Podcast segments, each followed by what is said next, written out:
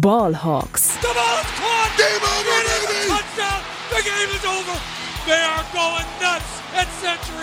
Hey und herzlich willkommen zum offiziellen Podcast der German Seahawkers. Heute mit Max, Tobias und Henry. Einen wunderschönen guten Tag und herzlich willkommen zu einer weiteren Folge Ballhawks, dem offiziellen Podcast der German Seahawkers. Mein Name ist Max Brending und heute haben wir hier volles Haus im Podcaststudio, denn an meiner Seite sind gleich drei weitere Kollegen und ähm, zwei davon kennt ihr schon. Das ist einmal der Tobias Weil. Hallo, hallo. Und der Henry Wohlfahrt.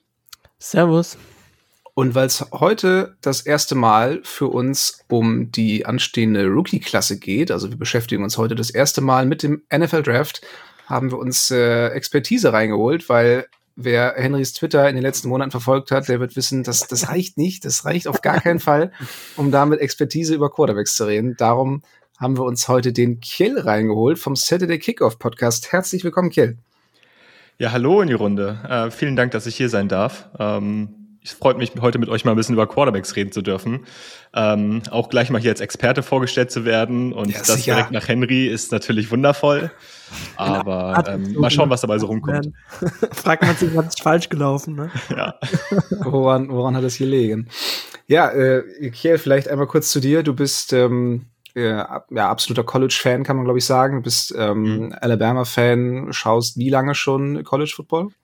Also College Football schauen tue ich jetzt seit aktiv in etwa fünf Jahren, kann man glaube ich so sagen. Ähm, habe vorher immer mal so ein bisschen reingeschaut durch, durch meinen Vater, aber so richtig aktiver Fan bin ich seit fünf Jahren und so richtig intensiv mich damit auseinandersetzen tue ich so seit ja drei bis vier Jahren. Mhm. Also bei dir kam nicht so der Umweg zu sagen, ich, ich interessiere mich mal für die Rookies, die in die NFL kommen, ich gucke mal ein bisschen College, sondern das war schon so unabhängig davon, dass du einfach Bock hattest, College zu schauen, ja? Also ich glaube, ich glaube, es war so ein bisschen beides. Klar, ich war zuerst wie die meisten bei der NFL am Start, ähm, habe da natürlich auch mitbekommen, hey, da gibt's so eine Connection zum College. Aber das College gucken selber ähm, kam tatsächlich nicht darüber, nein. Mhm, okay. Und wie lange machst du das jetzt schon so, ich sag mal, professionell, dass du wirklich ähm, vor dem Draft vor allen Dingen Tape schaust und, und Spieler gradest und ähm, ja, das Ganze dann auf Twitter im Podcast preisgibst? Also Spieler schauen und so weiter tue ich jetzt mittlerweile auch schon seit ja bestimmt drei Jahren. Ähm, so richtig graden tue ich es tatsächlich auch erst seit diesem Jahr, aber da dann halt auch durch den Podcast ein bisschen ordentlicher mit einem kleinen Profil und so weiter, mit einer Grade, die am Ende bei rumkommt, auch ein relativ großes Repertoire an Spielern und ähm, ja, also so richtig professionell erst durch den Podcast bedingt seit diesem Jahr. Ja. Du bist auf die, auf die NFL geschaut, äh, Fan der Atlanta Falcons. Äh, magst du kurz erzählen, wie, wie ist es denn dazu gekommen? Ja, du hast ja am Anfang schon äh, angesprochen, dass ich Alabama-Fan bin. Und ähm, wer sich an den Draft 2018 erinnert, weiß, dass damals Calvin Ridley von den Falcons gedraftet wurde. Und Calvin Ridley war bei Alabama mein absoluter Lieblingsspieler muss man dazu sagen. Und äh, dementsprechend bin ich dann so ein bisschen zu den Falcons gekommen, habe die dann immer weiter verfolgt und bin da jetzt einfach hängen geblieben, auch wenn Ridley schon gar nicht mehr bei denen spielt. Ja, ja ist dann einfach so passiert. Ja. Ja, sonst hätte ich gesagt, äh, aus, aufgrund deiner, deiner Falcons ähm, äh, Trauer, Trauerzeiten hast du dir gedacht, ich brauche auch mal ein bisschen Erfolg und bist dann äh, zu Alabama gekommen. Aber nein, es war tatsächlich andersrum, ja. Genau, genau. Okay, ja. Ja, perfekt dann würde ich mal sagen, nach, nach dem kurzen Einstieg, ähm, wir, wir werden auf jeden Fall am Ende auch noch mal so ein bisschen zu, zu, zu Saturday, zu dem, zu dem Podcast kommen, bei dem du auch Mitglied bist, was ihr noch so plant für den Draft und verlinken natürlich auch alles. Ähm, aber jetzt erstmal eine kurze Vorstellung zu dir. Und bevor wir uns jetzt den Quarterbacks widmen und den Blick vorauswerfen in den NFL Draft, schauen wir uns noch mal an, was rund um die Seahawks so in den letzten Tagen passiert ist. Frisch aus dem Lockerroom, unsere Seahawks News.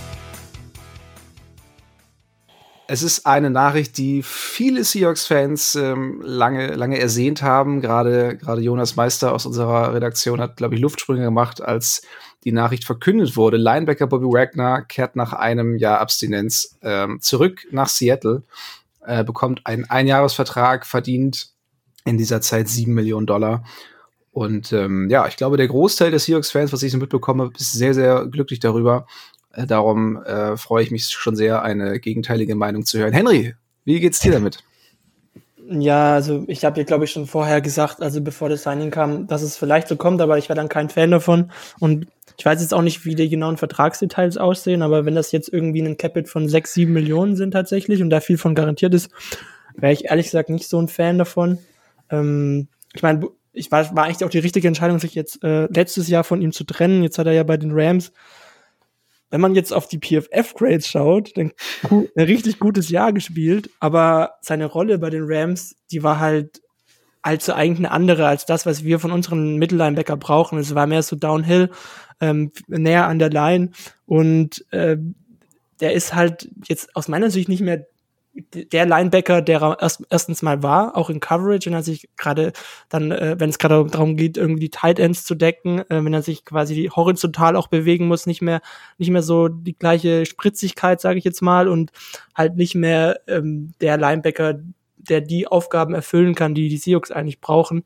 Und ähm, ich meine, wir haben ja auch schon über den Abgang von Cody Barton gesprochen und ich muss sagen, den hätte ich für den Preis dann eher genommen als den Bobby Wagner, weil der ist halt noch jünger und, und kann, kann diese Coverage-Aufgaben äh, halt, glaube ich, eher noch erfüllen als Bobby Wagner. Aber nichtsdestotrotz lasse ich mich da auch gern positiv überraschen, aber ich bin jetzt nicht irgendwie wie die meisten Seahawks-Fans äh, total begeistert von dem Signing, muss ich ganz ehrlich sagen. Ja, das ist auch ein Hot Take, glaube ich. Also lieber Cody Barton für sieben Millionen als Bobby Wagner. Also da wirst du bei, drei, drei bei Millionen. vielen. Bobby, Cody Barton hat doch nur drei, dreieinhalb Millionen. Nee, weil du gesagt hast, für das Geld hättest du lieber so. Cody Barton genommen. Kann man einen Case für machen, finde ich. Also, muss ich. Also ein Hot Take dann, okay. Ja, das ist halt so. Ja, ja. Tobi, wie, wie schaut's bei dir aus? Ähm, bist du, bist du froh? Bist du, bist du auch ein bisschen überrascht, verärgert oder irgendwas dazwischen? Ja, ich habe an sich wenig hinzuzufügen. Ähm, ich, aber ich glaube, letztes Jahr gab es ja einen guten Grund, warum man ihn entlassen hat. Das hatte ähm, teilweise auch sportliche Gründe aus meiner Sicht, aber natürlich auch dieser riesige Capit, der damals ähm, auf ihn zukam. Das waren irgendwie 20 Millionen, glaube ich, damals. Und deswegen auch irgendwie folgerichtig die Entlassung, die ja dann auch nicht ganz so toll gelaufen ist. Ich meine, ich kann jeden Fan verstehen, der sich jetzt irgendwie darüber freut, dass äh, Bobby Wagner wieder zurück ist.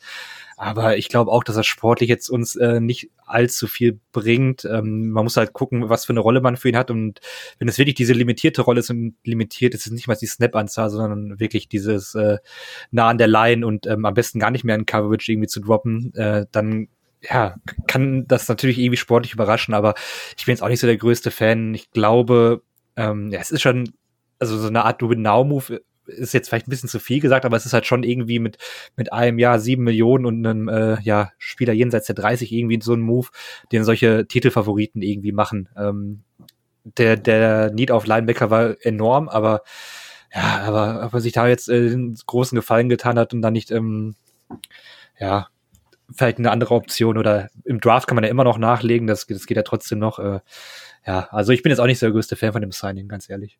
Ja. Ja, vielleicht Kiel, du als, als Außenstehender, ähm, Tobi hat es angesprochen, Win-Now-Modus, wenn man sich die NFC anschaut, die ist ja momentan wirklich schon wahrscheinlich so offen wie in den letzten 10, 15 Jahren nicht mehr. Ähm, es gibt eigentlich kaum Elite-Quarterbacks, ähm, abgesehen von Desmond Ritter natürlich bei den Falcons. äh, äh, wie, wie schätzt du, also ist das ein Move, den du an, an, an Seahawks Stelle gemacht hättest? Also siehst du es als Win-Now-Move? Move? Und wenn ja, sind die Seahawks in der Position im Falle also in dem Fall, dass, dass Gino Smith nochmal so eine Saison hinbekommt, in der Position zu sagen, komm, ne, diese, diese Liga, diese, diese Conference ist so offen, wir versuchen es jetzt einfach mal. Also ich als Außenstehender finde die Seahawks und den Plan, den sie für die kommende Saison haben, ehrlicherweise gerade noch sehr, sehr schwer einschätzbar. Äh, ich meine, es ist halt irgendwo ein Feel-Good-Signing für viele Fans. Ja. Und ich denke, dass ähm, das bei den Seahawks auch relativ weit oben auf der Liste stand, wenn es um die positiven Dinge vom Signing ging. Ähm, ich kann mir vorstellen, dass er sofort eine Hilfe sein wird, in welcher Rolle auch immer am Ende des Tages. Klar, die NFC ist mega offen, äh, mega offen. Ähm, ich weiß jetzt nicht, ob die Seahawks komplett im Win Now sind, aber es wird auf jeden Fall ein Signing sein, was sie kurzfristig ein Stück weit verbessern wird, weil, wie gesagt, Bobby Wagner ist in der Rolle, in der er halt gespielt hat, immer noch ein sehr, sehr guter Spieler. Ob es jetzt das eine, ob es jetzt der eine Move ist, der die Seahawks nach oben katapultieren wird, wage ich mal anzuzweifeln. Ja, ja, glaube, das kann man, äh, das, das kann man auf jeden Fall so stehen lassen. Also viel gut auf jeden Fall. Ich denke mal, wenn die Seahawks in der Lage sind, Wagner so einzusetzen, wie, wie die Rams das getan haben, dann wird er dieser, dieser Defense definitiv ein Stück weit weiterhelfen können, gerade weil auch der, der Pass Rush letztes Jahr relativ zahnlos war und, und Wagner da bei den Rams als Blitzer häufig auch für Gefahr sorgen konnte. Aber ja, lassen wir uns mal überraschen. Zweite kurze News, Defensive Tackle Al Woods wurde entlassen. Wir hatten, ich glaube, vor zwei Folgen noch drüber gesprochen, dass das auch ein potenzieller Cut-Kandidat wäre. Die Seahawks konnten damit ein bisschen, bisschen Cap einsparen. Ähm, ja, Tobi, Tobi Henry, für euch beiden vielleicht nochmal die Frage. Auf der positiven Seite natürlich die Einsparung, äh, was, was das, was Capspace angeht, auf der negativen Seite, aber auch die Tiefe in der Defensive Line ist natürlich nach wie vor schwierig auch wenn Woods jetzt kein Elite-Spieler mehr war, aber ähm, ist es sinnvoll, diese, diese Line so auseinanderzureißen und, und ja, irgendwie von einmal so, so ein bisschen auf links zu drehen? Ja, rein qualitativ eigentlich schon, weil ich glaube, mit dem äh, Line-Play, vor allem auf Defensive Tackle, kann man vielleicht letzte Saison nicht so unbedingt zufrieden sein, aus meiner Sicht. Ähm, ob man jetzt L. Woods dann äh, auch noch entlassen muss, wenn man Shelby Harris und Puna Ford entlassen hat, ähm, wage ich mal ein bisschen zu bezweifeln. Man hat sich da jetzt irgendwie auch ein großes Loch aufgemacht auf der Position. Ähm, Puna Ford ist ja auch weiterhin Free Agent, L. Woods eigentlich auch. Vielleicht holt man ihn ja noch wieder, äh, könnte ich mir eigentlich recht gut vorstellen, dass man da nur ein bisschen den Cap-Hit drücken würde, aber ähm, ja, es hat mir jetzt nicht äh, gefallen, dass man ähm, da jetzt irgendwie komplett äh, keinen Spieler mehr quasi hat, also der wirklich diesen Nose-Tackle da auch geben kann. Ja. Wäre halt ja, nur riskant, wenn man ohne jetzt einen Nose-Tackle in den Draft geht. Also das, davon wäre ich halt kein Fan. Also ich bin schon, gehe schon davon aus, dass da noch irgendwie was passiert, dass irgendjemand geresigned oder halt gesigned wird. Ja. Ja, also an der Position kann man auf jeden Fall noch mal gespannt sein, was die Seahawks sich da einfallen lassen. Aber ja, das ist jetzt auch kein, keine Riesennachricht gewesen. Ich, ich ähm, wie gesagt, wir hatten es erwähnt, dass das passieren könnte. Jetzt haben die Seahawks den Move tatsächlich gemacht. Und ja, das war es soweit auch schon. Äh, wer ein bisschen mehr über die Free Agency Signings der Seahawks haben will und einen kleinen Recap bekommen möchte, der kann sich gerne noch mal die letzte Folge anschauen. Da hat Henry mit unserem Podcast Neuzugang Yannick äh, drüber gesprochen über die, äh, ja, über den ersten Rutsch der Free Agency, über äh, die Moves der Seahawks. Und darum bleiben heute nur die beiden kleinen News. Aber an der Stelle würde ich sagen, können wir uns dann auch ähm, ja, nach vorne, äh, können wir dann auch nach vorne blicken, einen Blick nach vorne werfen auf den NFL Draft und schauen in dieser ersten Preview-Woche auf die Position der Quarterbacks. Competition Wednesday, das Thema der Woche.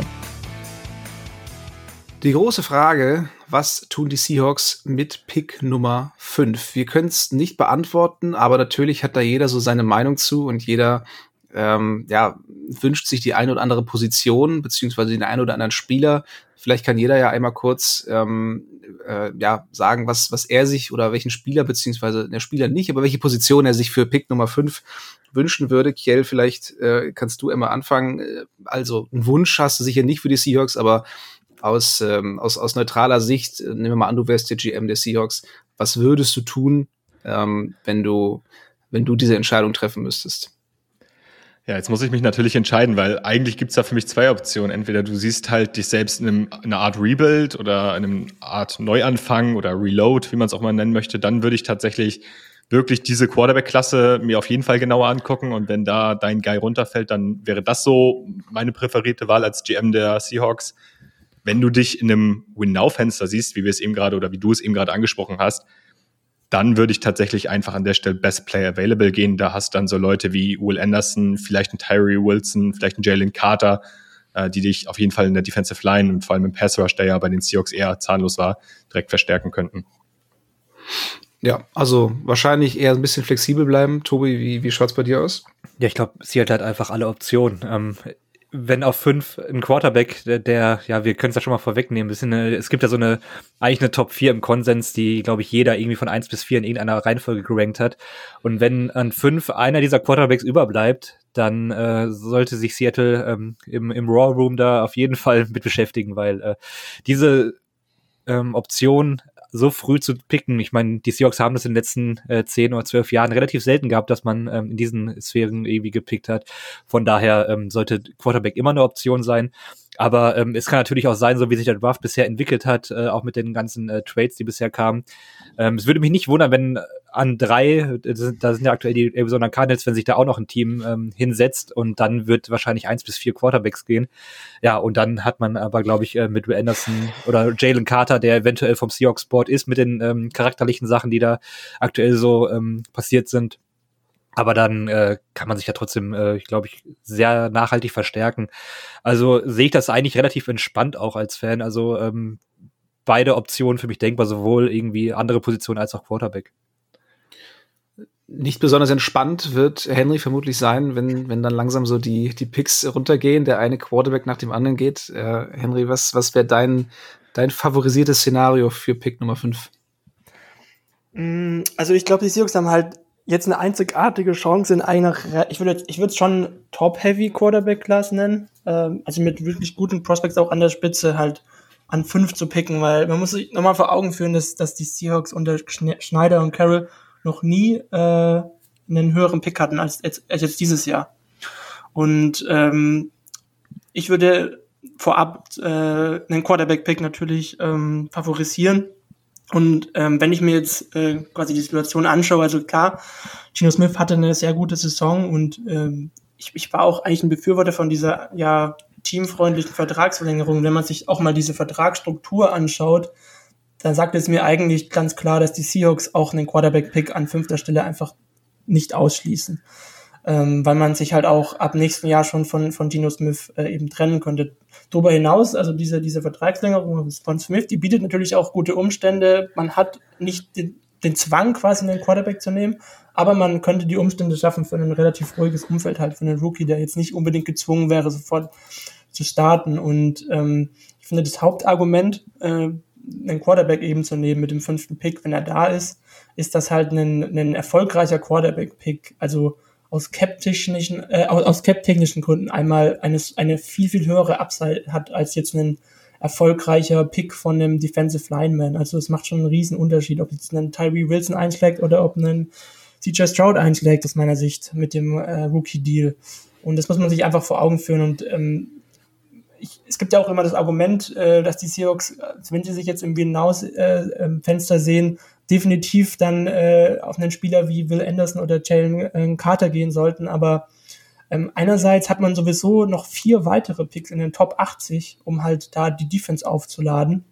Und darüber hinaus ist halt auch das weitere Argument für mich, dass halt ein einziger Rookie, ähm, selbst wenn er irgendwie einschlägt wie einen äh, Nick Bosa, aus meiner Sicht halt diese Defense äh, nicht, nicht eigenhändig in Jahr eins fixen kann. Also wenn man da nach Detroit schaut oder nach Washington mit, mit Hutchinson und, und, und äh, Chase Young, das waren deswegen trotzdem keine viel, viel besseren Defensiven. Also da ist der Impact von diesem einen äh, defensiven Prospect einfach gerade in Jahr eins halt äh, nicht, nicht äh, gut genug und äh, nicht hoch genug. Und ähm, deshalb, ähm, ja, für mich ist es so, Gino Smith könnte jetzt halt für die nächsten drei, vier Jahre wahrscheinlich äh, noch diese Antwort sein auf Quarterback. Aber wenn man sich jetzt mal fragt, was darüber hinaus die Antwort sein könnte, da wäre das für mich halt nur ein junger Quarterback-Class, der dann, äh, ein, ein, junger Quarterback, der halt in, in Jahr zwei übernimmt, in dieser, äh, ja, Quarterback-Klasse, wo man jetzt diese einmalige Chance hätte, eben einzunehmen. Und ja, wenn dann eins bis vier ein Quarterback äh, jeweils geht, dann, dann hat man halt äh, trotzdem noch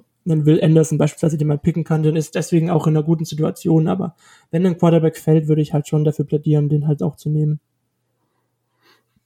Also wenn du auf jede meiner Fragen jetzt so ausführlich antwortest, Henry, ne, dann ähm, dann sitzen wir hier auch morgen noch. Aber Entschuldigung.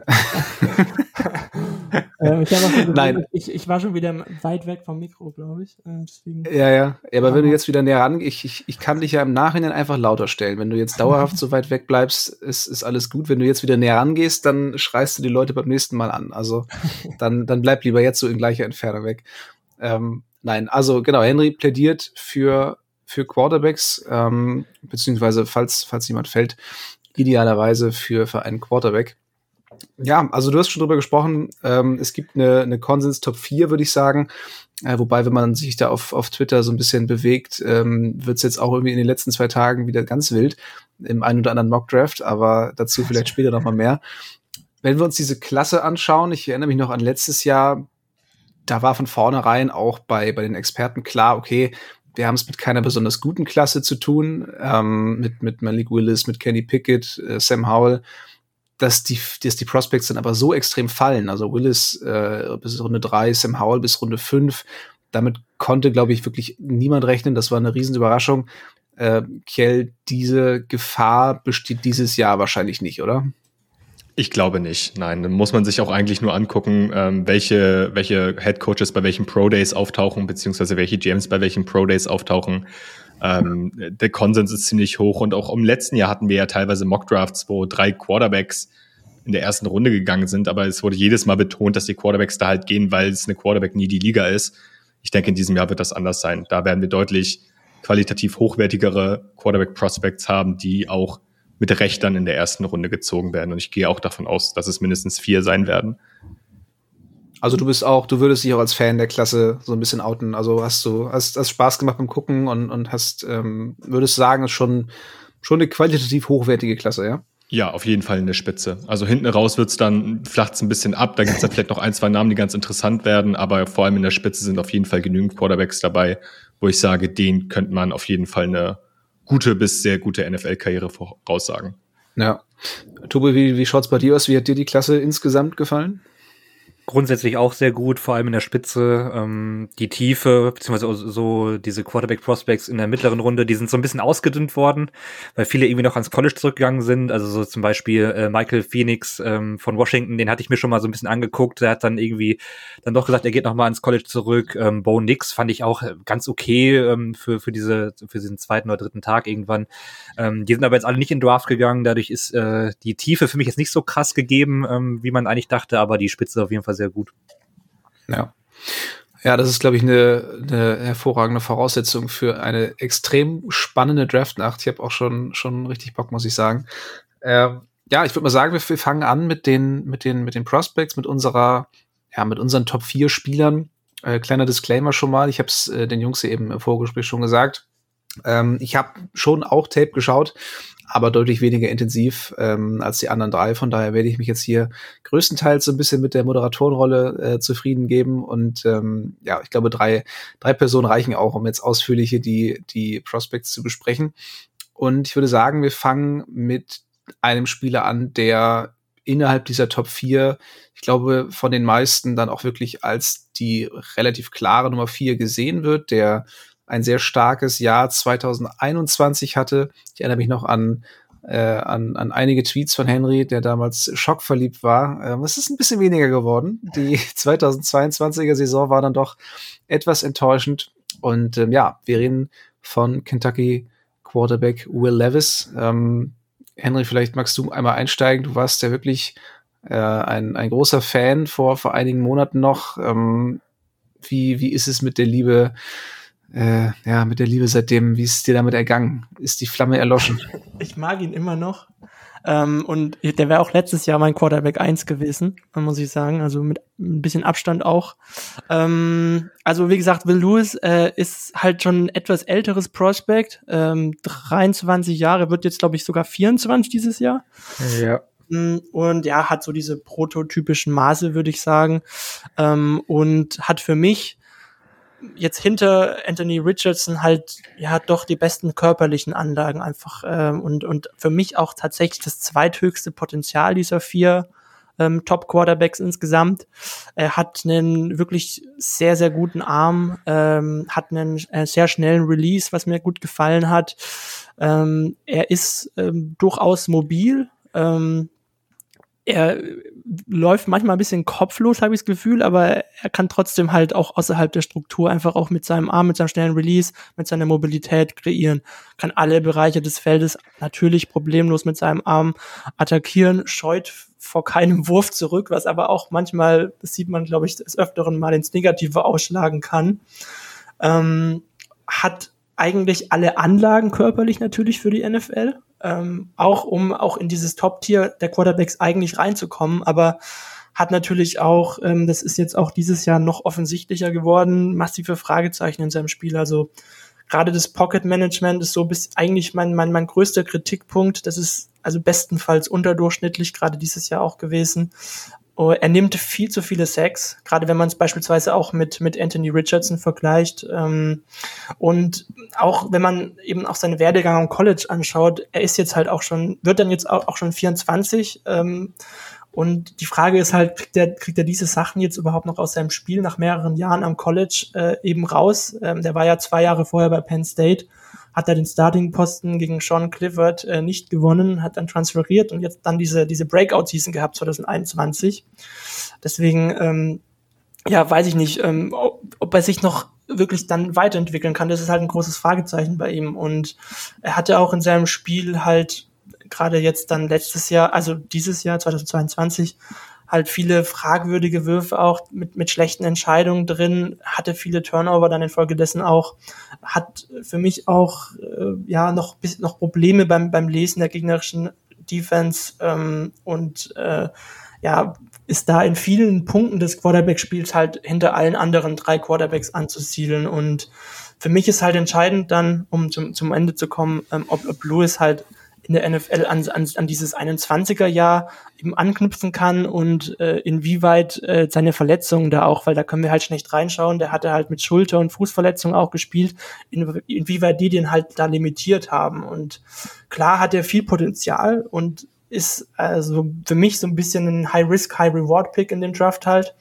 und muss halt einfach viele, viele Boxes trotzdem noch checken, weil er halt diese, diese Schwächen noch in seinem Spiel hat, die andere, die die anderen drei Quarterbacks halt nicht mehr checken müssen. Ähm, und ist dann jetzt tatsächlich, ich habe mich jetzt noch umentschieden, am Ende des Tages mein Quarterback 4 geworden, wenn gleich die alle, gleich ich die alle recht eng zusammen habe. Ja, also in letzter, in letzter Sekunde nochmal noch mal eben schnell nach hinten gemoved. Ge, ge, gemoved. Ähm, Nein, es ist, ist natürlich okay. Es spricht ja auch für dich, dass du, dass du deine Meinung äh, ändern kannst und nicht darauf beharrst. Ähm, ja, Kiel, also ich habe häufiger schon mal so ein bisschen den Vergleich Josh Allen irgendwie gelesen, auch gerade was die, was die Größe angeht, was die, was das Potenzial ähm, auf, auf physischer Ebene angeht. Und Allen ist ja auch damals mit einigen Fragezeichen in die NFL gekommen, gerade was, was Genauigkeit angeht. Ähm, ist das ein Vergleich, den du, den du unterschreiben würdest? Und ist das vielleicht auch so ein bisschen die Hoffnung, dass sich, dass sich Levis ähnlich entwickeln könnte, wie es Allen getan hat? Ja, ich glaube, das ist so ein bisschen das, worauf du als NFL-Team irgendwie setzen musst. Ne? Ähm, du hast äh, bei Levis viele Dinge, die einem direkt ins Auge springen. Henry hat eigentlich schon fast alles dazu gesagt, muss man ehrlicherweise sagen. Also ähm, Armstärke, Statur, das ist halt alles das, was NFL-Coaches sehen wollen. Und Josh Allen kommt da natürlich einmal als ersten, als ersten so ein Kopf, ne? Also das ist halt ein ähnlich, ähnliche Statur, ähnliche Art Athlet. Und auch Josh Allen hat ja am College teilweise Tape oder teilweise Spiele gehabt, die ja wirklich komplett unterdurchschnittlich waren. Also ich erinnere mich dann an ein Spiel gegen Oregon, wo der sehr, sehr stark gestruggelt hat, am Ende dann 64 Yards hatte. Und am Ende des Tages ist Josh Allen jetzt ein Top 3 Quarterback in der NFL. Das heißt, äh, auch das ist tatsächlich möglich, wenn du aus dem College kommst. Ähm, ich glaube, der Weg, den Will Levis vor sich hat, der, der ist ähnlich weit wie bei dem Josh Allen. Der Unterschied ist halt, dass Josh Allen in meinen Augen eine relativ, eine relativ lineare Steigerung hatte in seiner Karriere, während Will Levis jetzt schon einen Schritt wieder zurückgemacht hat zu seiner 2021er Saison. Und klar, der war verletzt und das muss man auch berücksichtigen, gerade wenn es ums Thema Footwork geht oder äh, ja, auch alles, wo einfach so seine Physis mit reinspielt, ne, dann musst du das irgendwie mit in Betracht ziehen. Aber gerade was so das Lesen des Feldes angeht, etc., da habe ich so meine Bedenken. Und klar, da kann er improven. Da gibt es viele Quarterbacks, die auch später in der Karriere, nach ihrer College-Karriere noch einen Sprung machen. Das ist auch das, worauf NFL-Teams setzen werden. Aber äh, für mich aus der Top-Gruppe wahrscheinlich das, ja, hat er wahrscheinlich den weitesten Weg zu gehen. So kann man es, glaube ich, ganz gut zusammenfassen. Ja, auf jeden Fall ein, ein Projekt. Ich meine, Projekte sind, äh, sind Rookies in der Regel alle, aber ähm, ja, bei Levis wie du gesagt hast, auf jeden Fall ein langer Weg. Äh, Tobi, wie hat er wieder dir gefallen? Gibt es noch Punkte, die, die bis jetzt noch nicht angesprochen wurden, die du noch, ähm, die dir noch auf dem Herzen liegen? Mm, nö, nicht so richtig. Ähm, ist vielleicht aber auch ein ganz guter Case, weil Henry ja auch immer sehr euphorisch ist. Vielleicht äh, die College-Saison dann oder abwarten, bis die Leute in Draft gehen. Also es ist halt ähm, bei der linearen Entwicklung wäre Levis wahrscheinlich auch jetzt bei mir höher gelandet, ähm, aber die letzte Saison, ähm, ja, ich weiß nicht, Tape lügt selten oder äh, lügt nicht, ich weiß es nicht, aber es äh, hat mir irgendwie wenig gefallen. Man muss sagen, äh, was ich mir noch notiert hatte, die stärksten Spiele hat er komischerweise gegen Georgia. Ähm, und Georgia hat ja, äh, ja letzten Jahre, letzten zwei Jahre also mit die beste äh, Defense im College Football äh, irgendwie gestellt und da hat er mir sehr gut gefallen. Ähm, ich weiß auch, dass die NFL ihn, ihn sehr positiv sehen wird, beziehungsweise ähm, ich werde auch kein Team verteufeln, das ihn irgendwie in der ersten Runde und auch früh in der ersten Runde nimmt.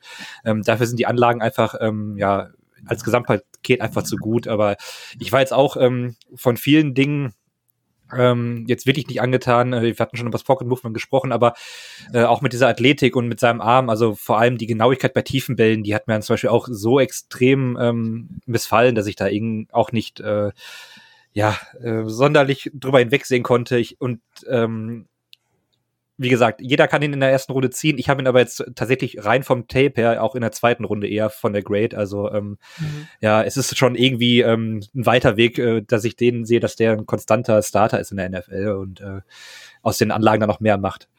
Ja, was, ich vielleicht dazu, was ich vielleicht noch dazu sagen wollen würde, ist, es macht echt keinen Spaß, der Kentucky Offense zuzuschauen.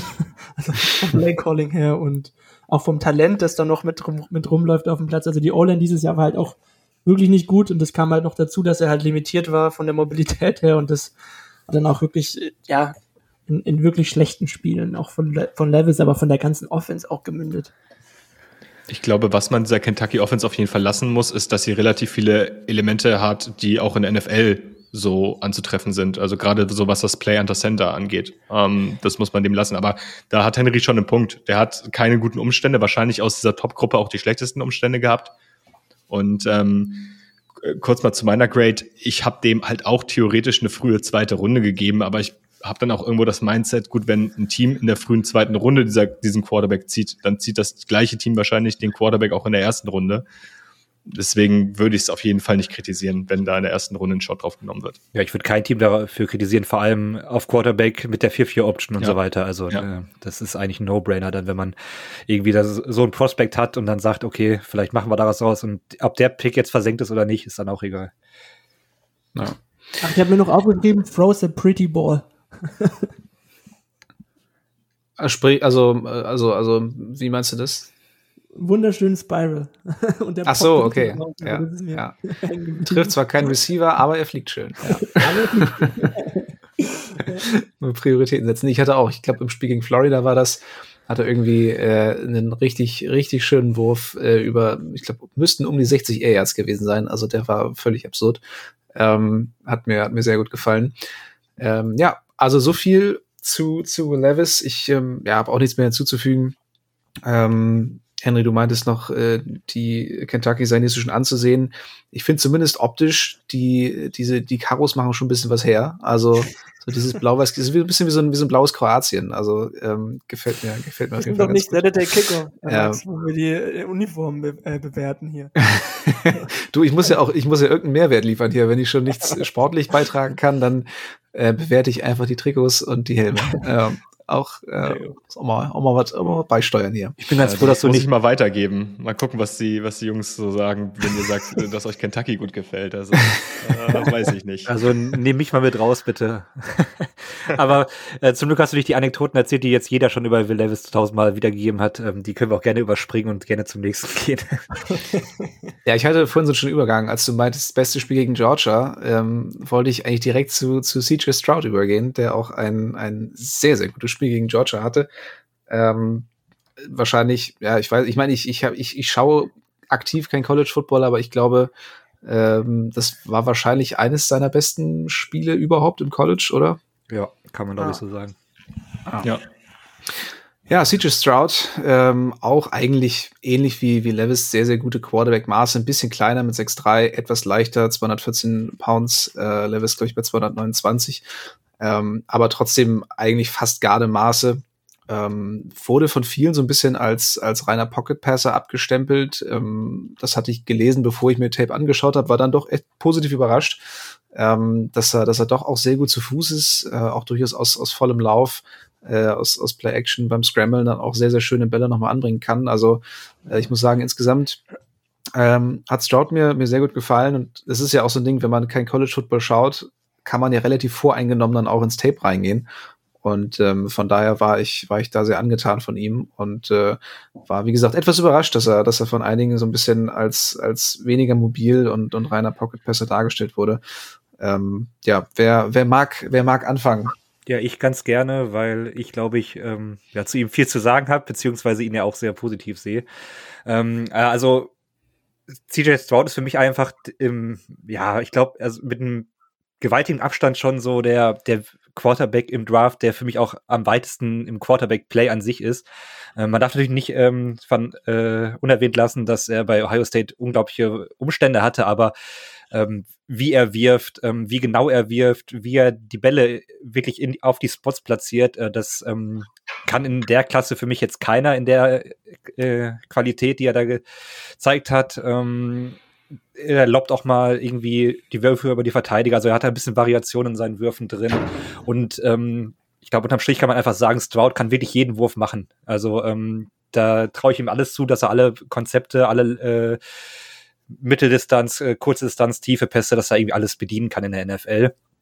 Ähm, hat eine sehr saubere Wurfmechanik dazu, trifft viele gute Entscheidungen, wobei man muss eben äh, muss sagen, er hatte auch viel Zeit, diese Entscheidungen oder diese Reads in der Defense zu machen.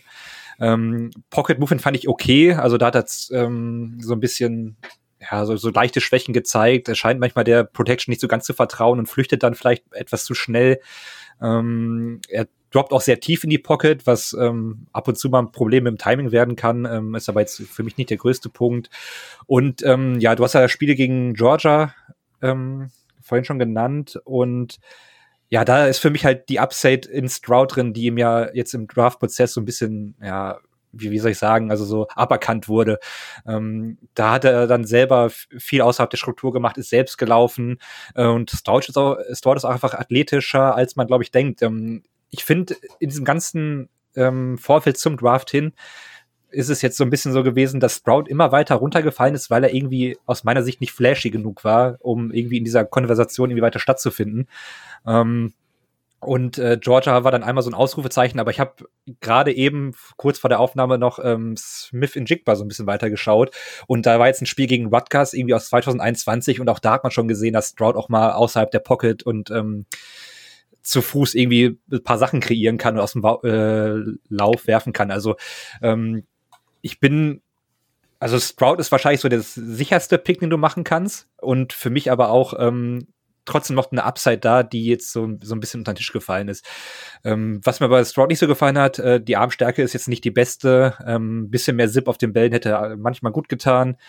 Ähm, manchmal geht er ein bisschen zu langsam durch die Progressions, äh, klebt an Zielen fest, äh, nicht oft, aber ähm, ist auch aufgefallen. Und ähm, ja, außerhalb der, weiter in den Notizen halt außerhalb der Struktur mehr zeigen. Das muss halt in der NFL dann vielleicht öfter machen, als das äh, im College ähm, gemacht hat. Aber äh, ja, ich finde, äh, Stroud ist relativ komplett, hat einen hohen Floor aus meiner Sicht, hat noch ein bisschen Upside und ähm, ja, ich sehe den halt sehr, sehr positiv. Ja, kann ich, kann ich so mitgehen. Also, äh, wie gesagt, du hast dich natürlich deutlich intensiver damit beschäftigt, aber ja, mir hat er, mir hat er auch sehr gut gefallen und ähm, ich habe jetzt nicht ganz so viele Spiele geschaut, aber ähm, ich war, wie gesagt, sehr überrascht ähm, von seiner, von seiner Mobilität, aber eben auch, ähm, ja, so dieser, dieser Reife irgendwie. Also, er wirkte oft wirklich sehr, sehr abgeklärt und ähm, ich meine, diese, diese Zeit, die er hatte, wenn er beispielsweise zu den, zu, zu den Texans geht, die haben auch eine sehr gute Offensive Line, da, da die, die tun gerade so ein bisschen alles, äh, um, um dem kommenden Rookie Quarterback ein gutes Nest zu bereiten. Also ich glaube, wenn er ähm, wenn er wenn er nach Houston geht, dann ähm, ja könnte er auch da die Möglichkeit haben, ähm, könnte er da die Zeit bekommen, seine Progressions in Ruhe durchzugehen und äh, ja würde ihm sicherlich helfen. Äh, Kiel, wie, wie siehst du, wie siehst du äh, CJ Stroud? Wo hast du ihn in deinem in deinem Ranking? Ja, CJ Stroud ist am Ende relativ knapp äh, mein zweiter Quarterback in meinem Ranking geworden. Mm, es wurde eigentlich schon vieles gesagt. Also für mich auch von den Mechanics und auch vom puren Quarterback-Play so der weiteste und reifeste Quarterback der Klasse. Und das auch relativ klar klar, er ist von der Armstärke ein bisschen limitiert. Ich finde seine Athletik gar nicht so das Problem. Da war für mich immer eher das Problem bis zu diesem Georgia-Spiel halt, dass er sie nicht so wirklich genutzt hat. Aber wenn er sie halt nutzt, sieht man auch, dass da äh, kein schlechter Athlet hinter ist. Es bleibt halt bei Stroud so ein bisschen abzuwarten, wie viele Elemente seines Spiels, die im College gut geklappt haben, auch auf die NFL translaten. Denn es wurde schon angesprochen, bei Ohio State hatte er gute Umstände und in meinen Augen nicht nur gute, sondern sehr, sehr, sehr guter. Also man kann einen Case dafür machen, dass er mit vier der fünf besten Receiver des College Footballs in den letzten zwei Jahren zusammengespielt hat. Und ähm, das, das zeigt dann auch irgendwie, wie anders Ohio States Offense dann nochmal qualitativ von den Offenses der anderen Quarterbacks entfernt ist. gleichzeitig hat er sie natürlich auch super executed, hat halt ähm, Würfe gezeigt, äh, gerade was so die Antizipation auch über die Mitte des Feldes zwischen Linebacker und Safety auf diesem Level. Da hat er einfach Würfe, Würfe gebracht mit einem ganz, ganz tollen Touch, die hier bei anderen so ein bisschen vermisst wurden. Und ähm, für mich ein Spieler, der auf jeden Fall schon sehr, sehr weit ist. Ähm, vielleicht jetzt nicht dieses Upside hat von einem Levis oder Richardson, aber auf jeden Fall ein Quarterback, der relativ früh, relativ schnell ein Team erfolgreich, ja, erfolgreich machen kann. Kann ich mich eigentlich nur anschließen. Ähm, ich glaube, ihr habt eigentlich schon fast alle Punkte angesprochen. Ähm, was ich mir halt bei ihm gedacht habe, er ist halt einfach so krass konstant verglichen mit allen anderen Quarterbacks. Also er, er, er macht es einfach, also wenn man sein Cape schaut, ich, ich weiß nicht, ich nehme jetzt mal die englische Bezeichnung, makes it look easy, habe ich mir einfach aufgeschrieben. Ähm, und es sieht auch nicht immer sexy aus, wie du schon gesagt hast, Tobi, aber einfach down für down ist er einfach so krass konstant und ich, ich kann da eigentlich zustimmen, dass seine Baseline einfach ja schon die höchste ist von, von allen vier, vier Quarterbacks. Ähm, ein kleiner Kritikpunkt, den ich hatte, ähm, und ich hatte eigentlich sehr wenige bei ihm, grundsätzlich, ist, dass er ähm, in, in den Progressions hatte ich ab und zu mal immer wieder so das Problem, dass er da mal recht lange an seinem Read geklebt hat und vielleicht schneller auf den zweiten und dritten Read dann geht, wo ich mich halt gefragt habe, woran das halt lag, ob er sich da einfach ähm, darauf verlassen hat, dass seine super Receiver sich freilaufen. Ähm, oder selbst wenn er dann länger gebraucht hat, muss man halt dann entgegnen, dass er trotzdem halt einfach eine super innere Uhr hatte und halt ein gutes Gefühl dafür hat, wann Pressure kommt. Er hat auch eine hervorragende Pressure to Sack Rate über zwei Jahre von, glaube ich, ähm, 10 Prozent mehr oder weniger ähm, und das halt konstant und das überträgt sich eigentlich auch immer auf die NFL recht gut. Ähm, und äh, bei mir ist halt das Problem, was ich jetzt halt bei ihm habe, ist halt klar, es ist wahrscheinlich der, der dann äh, an, in Woche eins äh, von äh, am ehesten von allen Rookies starten wird. Ähm, aber was ist, was ist sein realistisches Ceiling? Was ist, wie hoch ist seine Upside? Weil ich, zum Beispiel wird Stroud verglichen mit allen anderen Quarterbacks wahrscheinlich nie einen, einen Dual-Threat-Quarterback werden und das ist, glaube ich, auch überhaupt nicht sein, sein Spielstil. Aber dennoch hat man es halt gesehen, wie du schon angesprochen hast, Tobi, in dem Georgia-Game, dass wenn er, wenn er musste, und das war so das biggest Game in, in seinem Leben eigentlich, wenn er da musste, hat er einfach super kreiert und super outside of structure gespielt. Und, und ja, das, das Risiko ist dann, oder, oder die Frage ist dann, kann er das konstant in der NFL machen, diese Plays? Ähm, also kriegt man, kriegt man das hin bei ihm, dass er, dass er das einfach noch öfter zeigt, weil in der NFL muss er es halt einfach auch öfter zeigen, weil bei, bei Ohio State, da habe ich irgendwo eine Statistik gehört oder ge gelesen, dass er nur bei 23 Prozent seiner Dropbacks unter Druck war, was glaube ich Platz 123 in der NCAA war. Ähm, nichtsdestotrotz halt eine super Pressure to Sack Rate, was man halt sagen. Aber wie gesagt, er musste es halt nicht so oft kreieren. Vielleicht ist das auch der Grund. Ähm, ich meine, ich, ich kann halt gut verstehen, wenn jetzt die Panthers sagen, okay, auf einem Rookie-Vertrag ist es halt der Quarterback, wo, wo wir uns am sichersten sein können, dass der, ähm, sagen wir mal, der zehntbeste Quarterback über den, über den Zeitraum seines Rookie-Vertrags ist. Und dann ist es halt mit dem Rookie-Vertrag einfach trotzdem so ein krasser Vorteil gegenüber Quarterbacks wie einen Daniel Jones, der irgendwie 40 Millionen pro Jahr verdient. Und deswegen kann ich es inzwischen schon verstehen, wenn sie jetzt beispielsweise DJ Stroud an 1 nehmen.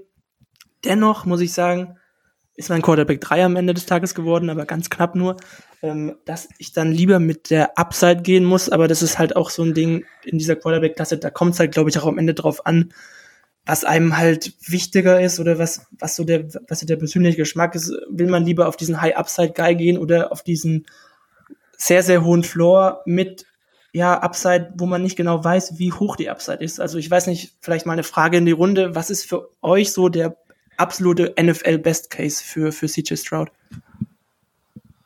Also für mich ist das, äh, also sagen wir mal so, ähm, ich finde den Vergleich Jared Goff total bescheuert, aber Jared ja, Goff bei den Rams, äh, das eine Jahr war ja wirklich äh, wie auf Steroiden.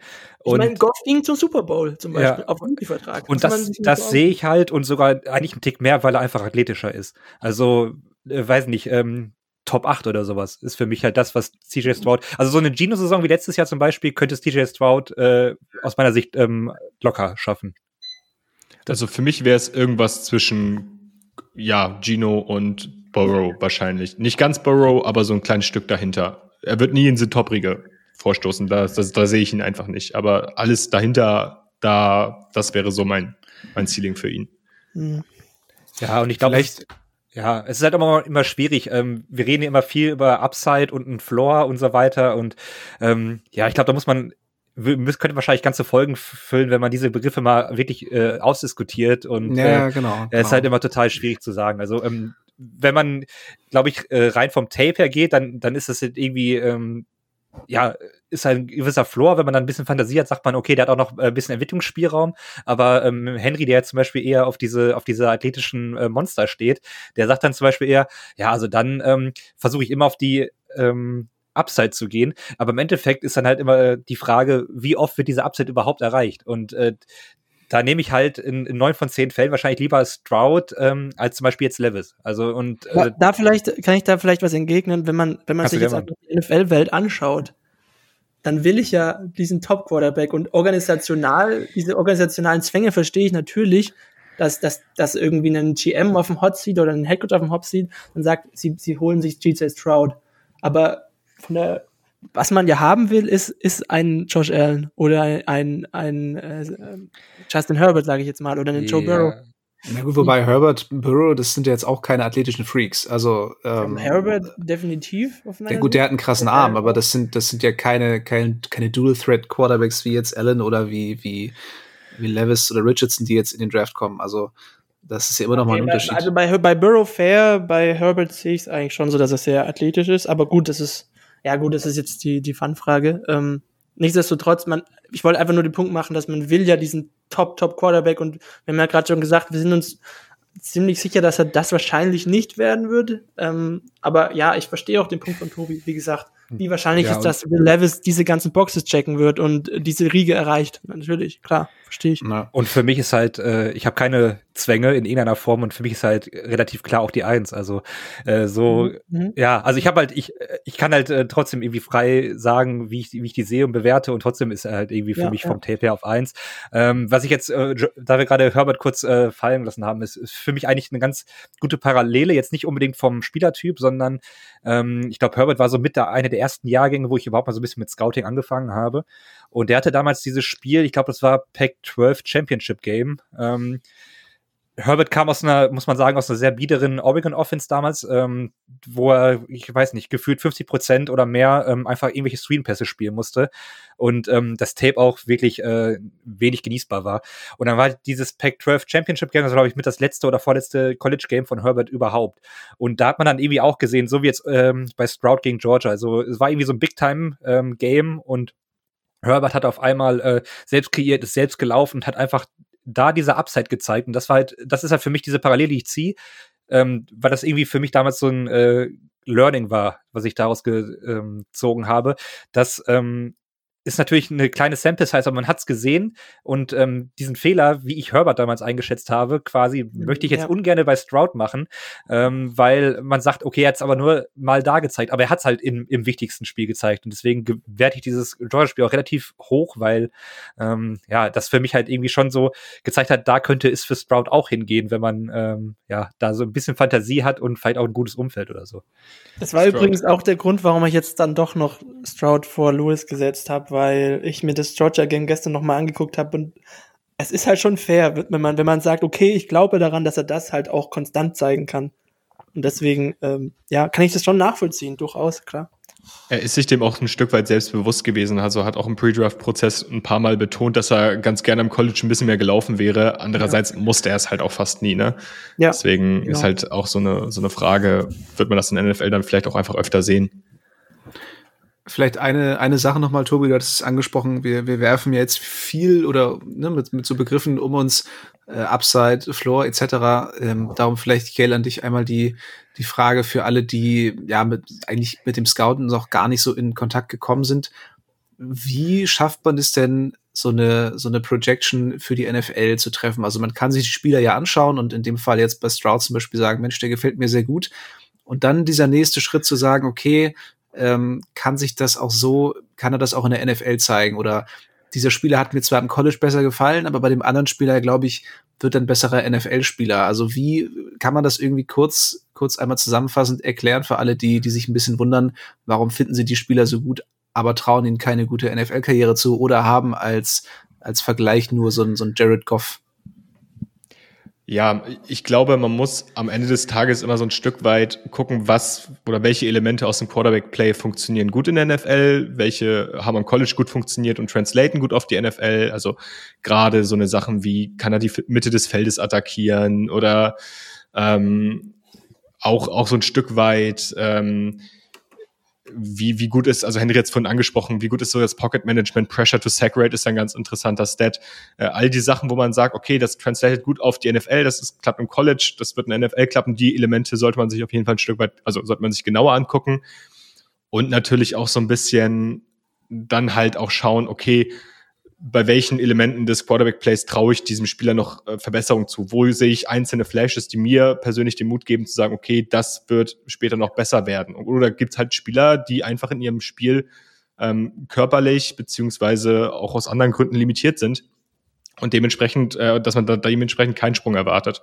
Und ähm, wir haben jetzt zum Beispiel bei uns so ein Stück weit, also wir haben so ein System entwickelt, ähm, so eine kleine Tabelle mit verschiedenen Elementen des Quarterback-Plays, die haben wir jeweils ein bisschen gewichtet, haben denen dafür dann Noten gegeben und ähm, ja, je nachdem, wie wichtig wir einzelne Sachen finden, zum Beispiel beim Quarterback kommen dann so eine Sachen wie Processing oder Arm Strength hinzu. Ähm, je nachdem, wie wichtig wir die Sachen finden, desto höher gewichten wir sie dann auch in unserem Ranking. Und wenn Quarterbacks dann in den jeweiligen Bereichen gute Noten bei uns bekommen, dann denken wir auch, dass sich das gut auf die NFL projecten lässt und dass man dann auch davon ausgehen kann, dass der Quarterback ähm, in der NFL ein guter Spieler werden könnte. Ja, ein ähnliches System habe ich auch, dass äh, bestimmte Kategorien einfach gewichtet werden. Ähm, das hilft mir enorm, äh, bestimmte äh, ja, weiß nicht, Voreingenommenheiten so ein bisschen zu beseitigen, wenn man dann ja. vor, vor diesen Punkten sitzt und sagt so, ja, okay, also so gut war da eigentlich jetzt nicht. Ich kann ihm da jetzt nicht irgendwie volle Punktzahl geben. Also ist für mich ein System, was sich bewährt hat, aber immer auch weiter ähm, sich entwickelt und ähm, ja, kann ich einfach jedem empfehlen. Ich meine, das wird dann natürlich sehr, äh, er wird schon fast wissenschaftlich, wenn man so möchte, ein bisschen viel Aufwand. ähm, aber für die Leute, die einfach mal einsteigen wollen, ähm, schaut euch Tape an und ganz ehrlich, äh, geht zu Twitter und fragt oder äh, fragt uns beim Podcast, das wird irgendwie ankommen, dann können wir auch gerne mal Fragen beantworten. Oder wenn ihr jetzt mal irgendwelche Fachbegriffe auch nicht hier in der, in der Folge irgendwie ähm, gecheckt habt, äh, meldet euch, äh, ihr werdet Antworten irgendwie in einer Form bekommen. Also was erstmal wichtig auf jeden Fall ist, es bringt einfach mal eine Systematik in das rein, was ihr macht. Also guckt euch was an und bringt da irgendwie eine kleine Systematik rein. Und damit könnt ihr dann anfangen und darauf könnt ihr dann die nächsten Jahre immer weiter aufbauen. Ja, ich kann es ja sagen, also ich, ich, ich schreibe auch sehr viel auf, was ich einfach sehe. Ähm, ich mache Notizen und äh, dann irgendwelche Stichpunkte oder halb ausformulierte Sätze ähm, je Spiel und am Ende wird daraus irgendwie eine Zusammenfassung, Stärken, Schwächen, ähm, so, ein, so ein kleines Fazit. Das ist so meine, äh, so, das ist erstmal die Einsteiger-Systematik, äh, die ich da irgendwie in irgendeiner Form empfehlen würde. Da hat man schon mal einen Überblick, man äh, wird sich dem Ganzen irgendwie so ein bisschen besser bewusst und kann am Ende dann aus seinen Notizen auch nach Monaten eigentlich noch sehen, ah, okay, das habe ich dann damals gesehen, ähm, jetzt verstehe ich auch, warum so und so oder vielleicht, warum sehen andere es anders. Ich, John Schneider hat ja neulich in dem Interview eigentlich eine coole Metapher gebracht, ähm, ähm, eben auf die Frage, dass man halt das College-Tape nicht eins zu eins einfach auf die NFL projecten kann und hat halt gesagt, äh, du hast das College-Tape äh, und hast da die Punkte A, B und C und wie hat er, hat er halt gesagt, wie ähm, transitioniert sich das auf X, Y, Z in der NFL? Und das ist halt die Kunst, hat er gesagt. Und das ist auch so ein bisschen das Schöne am Scouting, würde ich sagen. Und auch der Grund, weil das halt so rein subjektiv ist oft, äh, oder eigentlich immer zwangsläufig, dass halt dann auch die Meinungen da äh, in einzelnen Punkten immer wieder auseinandergehen, auch zwischen uns jetzt heute.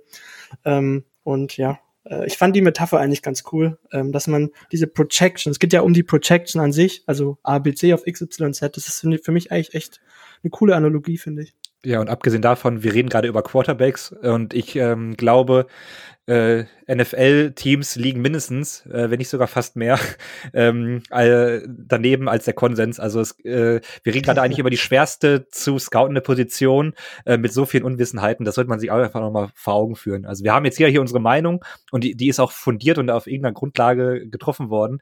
Aber ähm, wir werden oft äh, daneben liegen und NFL-Teams genauso. Und das haben wir in den letzten Jahren immer wieder gesehen. Das werden wir auch in den nächsten Jahren wieder sehen. Also selbst wenn wir jetzt diese, dieses Jahr von einer guten Klasse sprechen, ähm, die Wahrscheinlichkeit, dass mindestens 50 Prozent von den Top 4 wahrscheinlich in der NFL nichts wird, ist einfach groß. Ja. Was macht Matt Curl eigentlich gerade?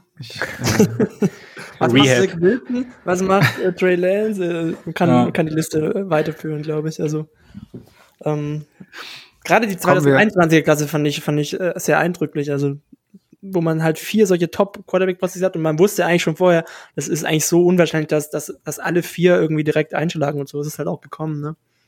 Ja. Nein, ich wollte ich wollte auch nur kurz ein bisschen ärgern. Äh, ich wollte wollte nicht das nächste Fass aufmachen. Ähm, nein, ich, ich würde sagen, wir kommen zum nächsten Quarterback und als ähm, ja als Alabama-Fan, Kiel, würde ich sagen, gebührt dir die Ehre, äh, den, den nächsten großen Star oder kleinen Star äh, vorzustellen. Äh, Bryce Young, Quarterback, Alabama. Ähm, the stage is yours.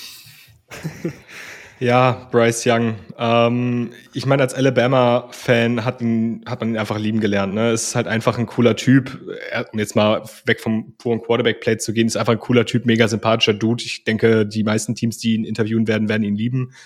Ähm, war dann natürlich auch, was vielleicht gar nicht so schlecht ist, auch ein sehr, sehr guter Quarterback am College.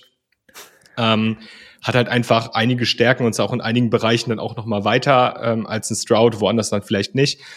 Aber hat halt einfach im puren Quarterback-Play auch schon diverse Sachen gezeigt, die in der NFL gut funktionieren werden. Also gerade, ich habe es eben angesprochen, Pässe über die Mitte, die bei eigentlich kleineren Quarterbacks gar nicht so äh, üblich sind, dass das so gut funktioniert. Darin war er sehr gut wirft mit super Antizipation, äh, ist auch einfach in der Pocket super, ähm, super clean unterwegs, hat dann super Pocket Management, ein super Creation Talent, ähm, kann die meisten Armengel, ist eigentlich ein sehr, sehr kompletter Quarterback, aber was bei ihm so ein bisschen das Problem ist, und da kommen wir wieder zum Thema, wie gut lassen sich manche Dinge auf die NFL projecten. Bryce Young wäre halt ein absoluter Outlier was das Quarterback-Play beziehungsweise die Quarterback-Position angeht. Also der ist halt 15 groß. Ähm, das wäre, das ist das oberste Perzentil. Also im ersten Perzentil ist er da unterwegs. Ähm, wiegt 204 Pfund offiziell. Das ist das sechste Perzentil. Man kann aber davon ausgehen, dass er eher so auf 190 Pfund spielen wird. Ähm, und ist da dann halt einfach so von, der, von den Maßen so eine Ausnahme oder so eine Ausnahme, dass sich wahrscheinlich viele Teams doppelt und dreifach überlegen werden, draften wir den jetzt oder nicht. Ich würde behaupten, vom puren College-Tape hat Bryce Young wahrscheinlich das meiste gezeigt in der Klasse, hat auch einige Momente und Spiele gehabt, wo er trotz eines eigentlich immer starken Alabama-Teams äh, das Team komplett alleine auf die Schultern genommen hat, trotz seiner Größe. Und ähm, ja, es gibt halt einfach Probleme bei ihm aufgrund seiner Größe und auch, auf, auch aufgrund seines Spiels. Ich habe es gesagt, er hat ein super Creation-Talent. Aber manchmal habe ich, stelle ich mir einfach die Frage, okay, was aus seinem Spiel wird in der Form so gut auf die NFL projecten? Also gerade viele Plays aus der Pocket, wo er rausscrambled, wo er eigentlich schon getackelt wird, wo er dann doch nochmal das Play macht. Ja, das klappt am College, das sieht am College super clean aus, super cool aus, aber klappt das gleiche Play auch dann, wenn da ein NFL Defensive End steht. Und ja, da stelle ich mir dann einfach so Fragen, die ich mir jetzt noch nicht beantworten kann. Und deswegen ist am Ende tatsächlich nur mein Quarterback 3 geworden, obwohl ich diesen Jungen über alles liebe. Vielleicht ja. noch kurz äh, hinzugefügt, ähm, vielleicht ist es nicht ganz so gut rausgekommen für die Zuhörer. Also ich glaube nicht, dass halt die Größe von ihm, also wie hoch groß ist er? Ich glaube 5'10, 5'11, also ich glaube knapp 5, 15, ja. Ich glaube, das ja. ist gar tatsächlich vielleicht für manche, aber ich glaube, es ist nicht das, die, die größte Sorge von den NFL-Teams, sondern einfach, dass er halt so schmächtig ist und die Frage, ähm, ob er zu verletzungsanfällig sein wird oder halt nicht. Ne? Ja, da bin ich mal gespannt. Also ähm, es gibt ja, es gibt ja wirklich NFL-Draft-Experten, ich will es jetzt nicht in Anführungszeichen setzen, die dann wirklich sagen, okay, wenn er die und die Size beziehungsweise das und das Gewicht überschreitet, dann ist er für mich der Quarterback 1 und wenn nicht, dann halt nur Quarterback 2, weil man diese Wette nicht eingehen möchte. Aber klar, wenn da jetzt halt, wenn ich mir vorstelle, dass da ein NFL-Defensive Tackle in den reinkracht und der sieht halt auch einfach schmächtig aus. Dann will ich nicht wissen, was mit dem passiert. El Woods zum Beispiel. Der zum Beispiel. ja, also ich habe ähm, ähnlich wie Kiel Young auch auf drei. Es ist auch äh, ganz knapp und man muss auch sagen, die ersten drei bei mir sind halt eng beieinander. Levis fällt so ein bisschen ab. Ähm, was ich glaube, da hatten wir vor einigen Wochen oder Monaten Kiel mal so einen kurzen Austausch über die, die äh, Fußarbeiten, Wurfmechaniken von Young. Das ist so mit der größte Kritik, wo ich denke, ich bin jetzt auch wirklich äh, wahrlich kein ähm, Mechanics-Experte, aber das war schon teilweise vogelwild und äh, konnte man wirklich klar sehen, wenn man sich so ein bisschen irgendwie mit Football beschäftigt, dass äh, das irgendwie nicht so war, wie es sollte. Ähm, Keller hat auch schon richtig gesagt, also das, das reine Tape an sich oder wenn man auch die Highlights von ihm guckt, die sind einfach äh, ziemlich krass, also das kann man nicht anders sagen. Ähm, die Größe und Gewicht, äh, das ist halt so eine nervige Debatte. Es gab auch dieses Foto von Mina Keims damals neben ihm, ähm, die ja dann auch irgendwie Absätze noch anhatte, was sie auch dann tausendmal betont hatte. Ja, ja, und, es, extra nochmal gesagt. und es ging halt bei Twitter ewig rum, dass ähm, sie ja jetzt quasi fast größer ist oder größer ist als Bryce Young. Und äh, ich finde diese, diese Size-Debatten und auch Gewichtsdebatten äh, rund um den Draft ist so das, was äh, mich teilweise nervt. Ähm, mittlerweile habe ich aber über die Jahre auch gemerkt, okay, ähm, es hat schon also so bestimmte Measurements, die so ein Prospect erfüllen muss, hat meistens schon irgendeinen Grund, auch wenn ich mich dagegen äh, lange gewehrt mhm. habe. Und ähm, da, da ist Young halt natürlich wirklich schon ein krasser Ausreißer. Ähm, ich glaube, vom, vom Abendtalent und von vielen Sachen, die er irgendwie mitbringt, äh, hat er das Zeug in der NFL irgendwie ähm, gut zu sein ich bin wirklich gespannt, wie er sich über die nächsten Jahre entwickelt. Ob er wirklich beim ersten äh, richtig heftigen Hit dann auch ähm, quasi auseinanderfällt oder ähm, ob er über, oder ob er es vielleicht schafft, sich da auch immer rauszuwinden, wie er es auf dem College ja auch relativ häufig gemacht hat. Ähm, ja, aber natürlich nur das Beste zu wünschen. Ähm, ich glaube aber, äh, dass es äh, ja relativ schwer teilweise werden könnte, so ein paar ähm, Sachen, die er im College gemacht hat, in der NFL auch so zu zeigen. Aber ja, ich glaube nicht, dass äh, am Ende die Größe das, äh, das der entscheidende Faktor sein wird, ob die NFL-Karriere gelingt oder nicht. Ich finde gerade das Armtalent, was du angesprochen hast, ist bei ihm hart underrated. Also mhm. ähm, ja, gerade ja. auch was den Deep Ball angeht, da ist ja. er schon einer der besseren der Klasse, würde ich behaupten. Ich hatte da, ich habe da ein so ein 60 Jahre gegen Arkansas war das, glaube ich, im Hinterkopf noch, wo ich ja so, okay, alles klar, on the money, einfach 60 Air Yards, wo ich mir so dachte, okay. Krass, ja, den habe ich ja also auch gerade stehen. Ich gucke gerade in Notizen, ähm, ein Dot Downfield rund 65 Air Yards habe ich aufgeschrieben. Ja, genau, also das, das, war, der, ein Riesending. ja, ja. Oder auch ähm, gegen Georgia wo er Jameson Williams komplett vertraut. Äh, eigentlich Cover 2, Jameson Williams schlägt den Safety mit einem Double Move und er ist noch nicht mal an ihm vorbei und der Ball ist schon in der Luft. 60 Yards downfield, on the money Touchdown. Äh, unglaublich. Ja, oder dieses, diese zweite Halbzeit gegen Texas, die war halt auch so ja. übelst krass. Also, ja. Also es gibt, es gibt schon echt, echt sehr hohe Hochs auf dem Tape, also das kann man nicht anders sagen. Ja. Wenn, wenn du gerade auch Georgia ansprichst, ne, ähm, da hatte auch Bryce Young in dem, in dem, in dem Halbfinale war das, glaube ich, oder war das im Finale? Ich weiß es gar nicht. Nee, das war Das könnte das SEC Championship Game sein ja, oder genau, das, das, war, ja, das genau. National. Er hatte halt auch genau das gezeigt, ähm, was, was DJ Stroud gegen, gegen Georgia da gezeigt hat. Ähm, und ich habe auch irgendwie gerade das Gefühl, dass wir sehr negativ bei, bei Young klingen, aber eigentlich gar nicht das so negativ meinen, wie es jetzt vielleicht rüberkommt. Nee, ähm, überhaupt nicht. Deswegen vielleicht auch noch ein paar positive Sachen, die mir noch aufgefallen sind. Er ist halt total agil, er ist total quick-footed, er ist, glaube ich, auch auf den ersten Metern habe ich zumindest das Gefühl gehabt, das ist jetzt rein subjektiv, dass er da auf den ersten Metern sogar schneller ist, ein bisschen als, als, als Anthony Richards, wenn er sich da in der Pocket bewegt und, so aus dem Druck sich rauswindet. Und er hat auch einfach ein, ein elitäres Quarterback Pocket Management äh, und halt ein super Gefühl für Druck. Ähm, und da ist diese Metapher von, von Jan einfach immer so bei mir im Hinterkopf, dass er einfach zusätzliche Augen im Hinterkopf hat und halt den, den, den, den, den ähm, Edge Rushern halt ausweicht, äh, also besser als alle anderen Quarterbacks aus meiner Sicht. Ähm, dazu, äh, wenn man jetzt bei das heiß ist, bei der Größe an sich, er, er wirft halt trotzdem gut über die Mitte ähm, finde ich, und auch konstant. Ähm, navigiert gut durch die Pocket und ich habe auch schon das Gefühl gehabt, er, er, muss sich diese, diese Throwing Lanes natürlich suchen, aber wie er das macht, das ist halt einfach auch super und super konstant auch. Ähm, ich frage mich nur, ob er das in der NFL genauso gut macht, wenn die Pocket vielleicht ein bisschen früher zusammenbricht als, als bei, bei Alabama. Ähm, hat den Ball aus meiner Sicht ein bisschen zu lange immer manchmal gehalten, beziehungsweise frage ich mich halt, oder, oder gibt es den Konzern, dass er in der NFL den Ball nicht mehr so lange halten kann wie bei Alabama wahrscheinlich? Ähm, und äh, ja, absoluter Play Playmaker hat, hat es Out of Structure Plays, hat, hat die halt noch viel konstanter gezeigt für mich als, als Stroud. Ähm, hat eine super Antizipation und den Arm haben wir schon angesprochen. Ähm, und hat, hat einfach ein super College-Tape. Und ich frage mich halt, wenn, wenn diese, wenn er, wenn er zum Beispiel jetzt 215 wäre und, und ein paar Zentimeter größer, 215 Pounds und ein paar Zentimeter größer, dann, dann glaube ich fast, dass die meisten ihn als Quarterback 1 hätten und so einen relativen Konsens gäbe, weil das, das College-Tape von ihm finde ich halt schon eigentlich, nur wenn man jetzt nur das ABC College-Tape anschaut, finde ich am stärksten von allen vier. Ja, so viel zu Bryce Young, so viel zum Quarterback von Alabama. Und ähm, ja, der findige Zuschauer oder Zuhörer wird äh, es gemerkt haben, da fehlt noch jemand. Ähm, einer der, der Top 4 Quarterbacks, der auch im Konsens äh, definitiv überall in der Top 4 genannt wird, der in den letzten Monaten doch äh, einiges an Hype bekommen hat, der immer weiter steigt. Die Rede ist natürlich von Florida Gators Quarterback Anthony Richardson, ähm, dem athletischsten Quarterback aller Zeiten, glaube ich. Ne? Ich glaube, hat, äh, ich glaube, so athletisch hat vorher noch keiner getestet. Ähm, 6'4 groß, äh, 232 äh, Pounds, also absolutes Monster. Ähm, ja, also ich glaube wirklich, der, der ist in den letzten, in den letzten Monaten auf einigen Draftboards ähm, ordentlich nach oben geschossen, gerade äh, auch durch das, durch das Combine-Testing und ähm, ja, auch bei einigen hier anwesenden ähm, Mit-Podcastern, glaube ich, ähm, nicht nur die Draftboards nach oben geschossen, sondern auch in die Herzen geschossen. Darum äh, würde ich sagen, Henry, fang doch gerne an mit, äh, okay. mit deiner Bewertung von Anthony Richardson.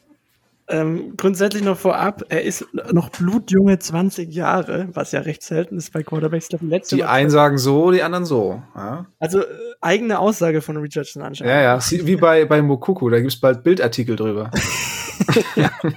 also ich habe mir einfach ganz laut. Boah, bitte das Thema nicht anschneiden, bin ich richtig sauer, ne? Florida also Quarterback lügt. Also Mokoko, Yatta und mal gucken, wer noch kommt. Also es macht mich so aggressiv. Ne? Lassen Sie mal. Bild berichtet zuerst. oh Mann. Wie schaffe ich jetzt den Bogen zurück? Okay. Gar nicht. Also, ähm, Anthony Richardson. Ähm, für mich also der Quarterback natürlich mit dem höchsten Potenzial.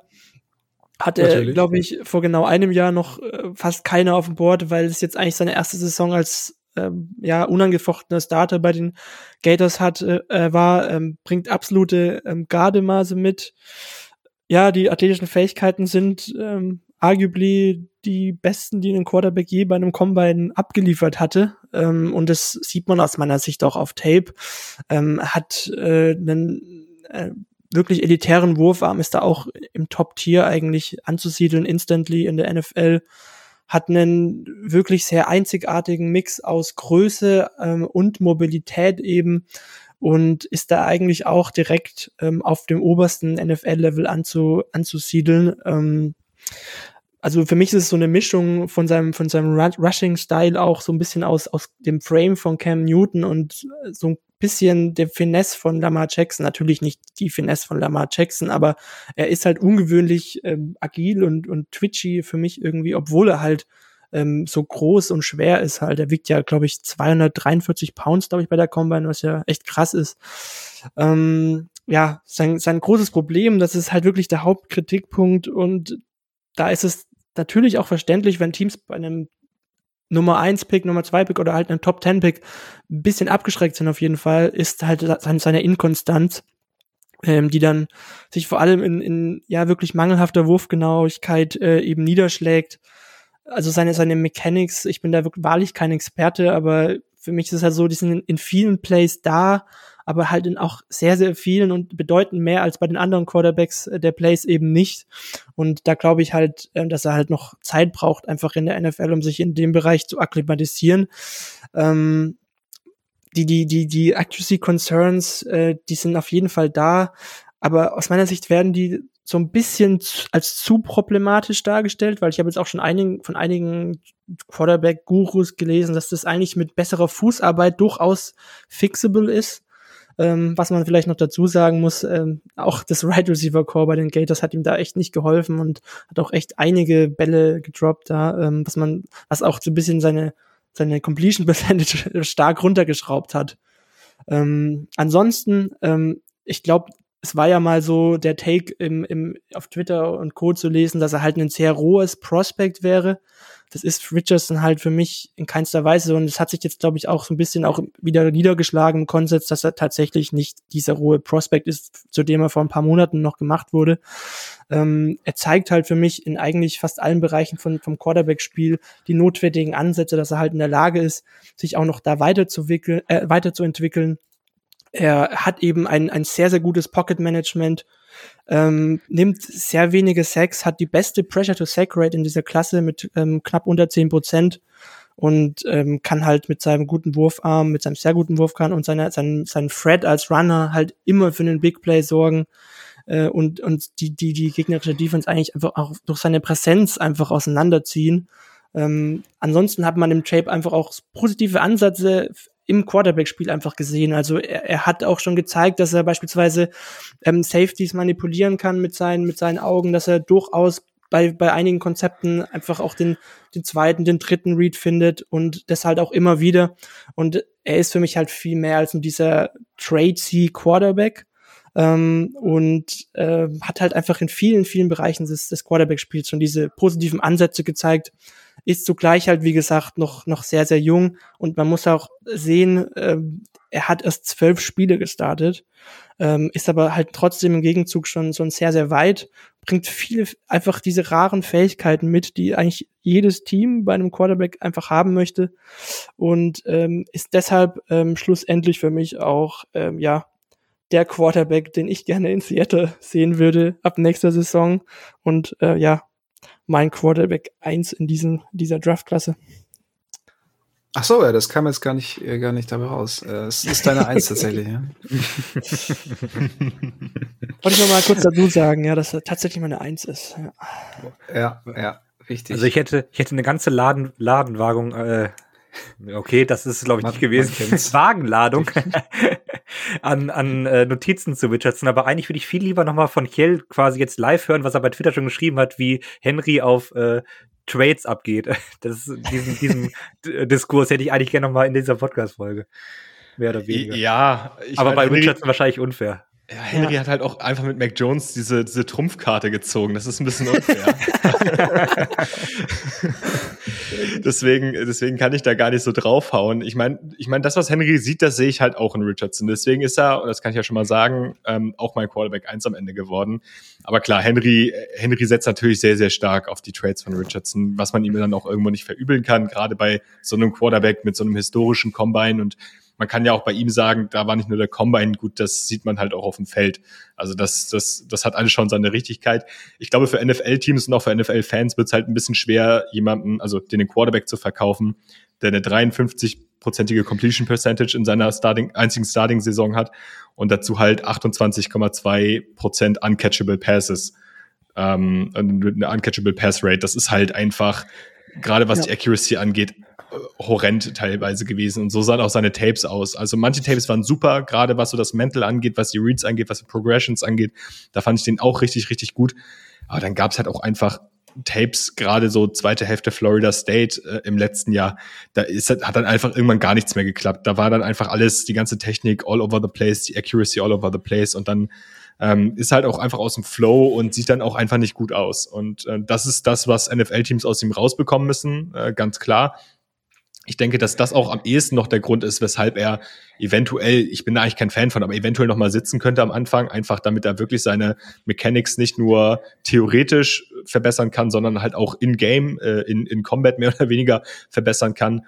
Und ähm, ja, aber am Ende des Tages halt einfach ein krasser Athlet, der, wie Henry schon meinte, alle Tools dieser Welt hat. Ich finde, das Einzige, was an seinem Arm nicht ganz Elite ist, ist, dass er mir noch ein bisschen zu wenig mit Touch spielt. Also da gibt's deutlich mhm. bessere in dieser Klasse, aber so rein von der Armstärke und die, die Areas des Feldes, die er bespielen kann, da ist er schon ganz, ganz weit oben. Und ähm, ja, eigentlich wurde von Henry der Rest schon sehr, sehr gut zusammengefasst.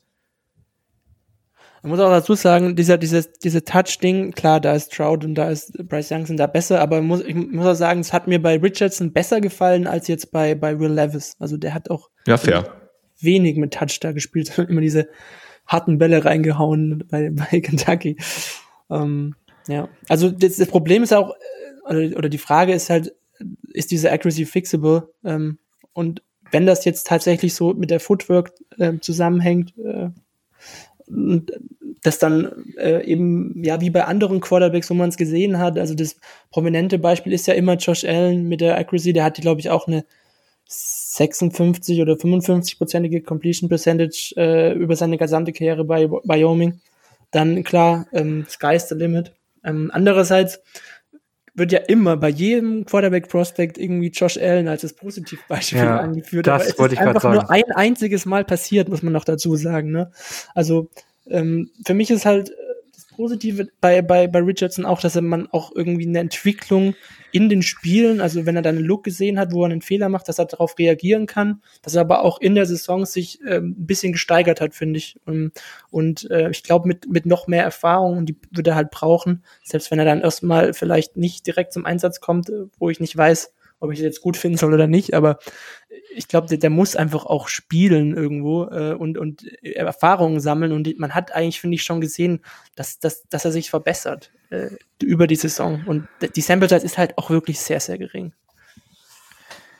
Ich glaube, wenn du ihn sitzen lassen willst, dann wäre Seattle wirklich schon so ein Pflaster, wo es irgendwie Sinn machen würde, so ein bisschen. Weil da hast du Begino, einen Quarterback, der in irgendeiner Form, zumindest jetzt in Seattle, etabliert ist.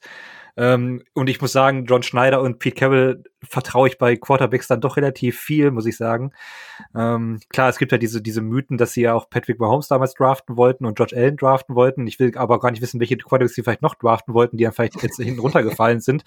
Ähm, aber irgendwie habe ich, hab ich bei Quarterbacks und äh, den beiden erstmal grundsätzlich ganz gutes Gefühl. Ähm, ja, Richardson ist bei mir, also um so Ranking mal irgendwie vollständig zu machen, die zwei ähm, hat durch dieses, äh, ja, durch diese absurden Testwerte beim Combine hat er dann sich noch vor Bryce Young geschoben, ähm, um das mal so ein bisschen, also äh, mal kurz zu erklären, also ich habe so, so ein Grading-System und wenn die ähm, athletisch testen, da gibt's diesen RUS-Score, der Relative Athletic Score und ähm, unterbricht mich gerne, wenn ich das falsch erkläre, aber das ähm, setzt die Testwerte mit äh, historischen Werten auf der Position ähm, in, in Bezug und äh, errechnet daraus, wie gut äh, historisch gesehen ähm, dieses Prospect dann getestet hat für die Position. Und ähm, um das mal, äh, es gibt, geht von 0 bis 10 und Richardson hat ähm, ja mit 10,0 hat, glaube ich, das beste Testing, was in, ein Quarterback jemals gemacht hat. Und heute hat ähm, Mike Herndon, das ist so ein äh, Journalist aus den USA, ähm, mal sich den Spaß gemacht und äh, auf der Seite rust.football, glaube ich, ist das, ähm, Richardson einfach auf andere Positionen gestellt und ähm, als Linebacker hätte er auch einen Score von 10 gehabt. als Wide Receiver hätte er einen Score von 10 gehabt. Als Tight End hätte er einen Score von 9,83 gehabt und als Defensive End hätte er eine 9,87. Und da mal festzustellen, wovon wir hier überhaupt reden. Also dieser Typ ist einfach ein athletischer Freak, wie ihn die NFL vielleicht noch nie gesehen hat oder ähm, sehr selten. Und ähm, alleine das gibt ihm ja selbst in einer Rookie-Saison äh, einen enormen Floor. Wir haben es bei Justin Fields teilweise gesehen. Sein Quarterback-Play, das klassische Quarterback-Play war zum Beispiel eine absolute Katastrophe, aber was er dann zu Fuß gemacht hat und wie er dann trotzdem die Bears so ein bisschen übers Feld bewegen konnte, das war dann schon spektakulär und ähm, das ist, glaube ich, das, was Richardson mindestens dem NFL-Team auch in der Rookie-Saison bringen könnte. Ähm, Henry hat das ja auch schon angesprochen. Roh fand ich ihn nicht. Man hat, das ist immer dieses, und das ist, glaube ich, auch, äh, muss man ganz klar so sagen, ähm, ein bisschen Hautfarben bedingt. Sobald ein äh, Spieler, ein Quarterback schwarz ist und athletisch ist, dann wird immer davon gesprochen, dass er athletisch eine Menge drauf hat, aber ähm, dann vielleicht Spielintelligenz und so noch nicht so weit sind. Das regt mich jedes Mal tierisch auf, weil jeder Draft-Debatte wird genau sowas kommen. Ähm, wir hatten das bei Lama Jackson, wo er auch gesagt wurde, er soll lieber Wide Receiver spielen oder sowas. Und es ist, äh, ja, es ist einfach absurd. Äh, wenn man sich immer ein bisschen das Tape anguckt, dann sieht man, dass er nicht so roh ist, wie, wie er gemacht wird und dass da eine ganze Menge Spielintelligenz ist. Was mir zum Beispiel aufgefallen ist, dass er auch oft an der Line of Scrimmage irgendwie ähm, auch mal Audibles äh, gecallt hat und die Defense äh, da auch liest und so weiter. Also ähm, ja, ich glaube, da äh, ist Richardson weiter, als man ihm und auch äh, seiner Hautfarbe leider ein wenig zuschreiben möchte. Ähm, ja, also ich mag ihn auch sehr. Ähm, diese Spitzengruppe, also die Top 3 für mich, sind für mich einfach alles Quarterbacks, die ich äh, auch an, äh, bei den Seahawks gerne sehen würde, wenn sie bis dahin fallen. Ähm, ja, und macht das irgendwie auch zu einer ganz guten Klasse. Also Richardson, ähm, ja, auch da macht das äh, Highlight-Tape sehr viel Spaß, wenn man jetzt nicht unbedingt ins Scouting gehen möchte. Und was ich halt krass finde bei, bei Richardson, wenn er, weil er halt aus 20 ist, der ist ja noch nicht mit 20 ausgewachsen. Also der wird ja noch stärker werden eigentlich im Laufe seiner Karriere. Also der hat jetzt immer noch nicht sein physisches Ceiling, auch wenn da jetzt nicht mehr krass viel mehr kommen wird, aber er hat sein physisches Ceiling in dem Alter eigentlich noch nicht erreicht. Und das ist halt auch finde ich einfach crazy, wenn man sich so bedenkt, ich bin jetzt gerade 24 und äh, Richardson mit 20, vier Jahre jünger als ich, äh, wenn man das vergleicht, das ist schon, schon echt. Ich stelle mir gerade vor, wie du versuchst, Richardson zu tackeln. Stelle ich mir sehr, sehr lustig vor. Ja. Oh das war auch als, als, als Metcalf damals in den Draft gegangen ist, musste ja. ich auch immer lachen. Ich glaube, da war ich ungefähr, ich glaube, der Metcalf ist auch 97er Jahrgang, so wie ich, und dann habe ich mir, mir, so ein Bild von Metcalf angeguckt und ich daneben und jetzt so, jo, die Tage kam auch ein Foto von Metcalf aus der Highschool nochmal in meine Timeline und da, auch da war der schon krass. ja, ja. Ja, das ist echt Wahnsinn. Bodenlos. äh, Kiel, die Falcons picken an neun, glaube ich, ne? Äh, boah, ich, ich, ich, glaube, ich glaube schon. Ich, ich bin mir nicht sicher, ob es neun oder acht ist. Doch, es müsste neun sein. Ja. Es müsste neun sein, ja. Wärst du, wärst du ein Fan davon, auch, dass die, dass die Falcons irgendwie hochgehen sollten, vielleicht sogar irgendwie an, an drei mit den, mit den Cardinals oder so? Und ähm, ja, wäre Richardson da dann dein Pick? Ist interessant, ich hatte nämlich heute Morgen tatsächlich genau den Gedankengang, ähm, weil die Falcons ja auch ein Team sind, was sich im Konsens auf jeden Fall mit Lamar Jackson beschäftigen sollte. Ähm, und da war mein Gedankengang, okay, vielleicht sind die Falcons ja auch ein Team, was sich mit Richardson sehr, sehr viel auseinandersetzt. Und tatsächlich ist es so, dass Richardson Top 30 Visit bei den Falcons äh, hat. Ähm, also ich meine, er würde super in das Falcons-System passen. Ne? Also mit Mariota haben sie sehr viel Option-Plays gebracht. Ich glaube, da wäre Richardson noch mal deutlich deadlier als Marcus Mariota. Ich finde ihn als Passer eigentlich schon relativ gut.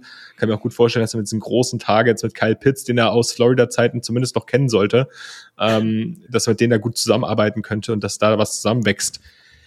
Arthur Smith hat heute sehr, sehr klar durchklingen lassen, dass sie mit Desmond Ritter in die nächste Saison gehen wollen, aber aus Arizona wissen wir ja bereits, das muss nichts heißen, deswegen warten wir mal ab. Josh, Rosen. Josh is our guy. ja, ja. ja, ja. Nee, aber ich glaube, wir haben ähm, einen, einen ganz guten Überblick über die ähm, Konsens Top 4 geben können, beziehungsweise ihr. Ich, ich äh, habe mir ein bisschen meinen, meinen Senf dazu gegeben. Ähm, ihr habt jeweils noch einen, einen Sleeper, hoffe ich, beziehungsweise so, so hatte ich das verstanden.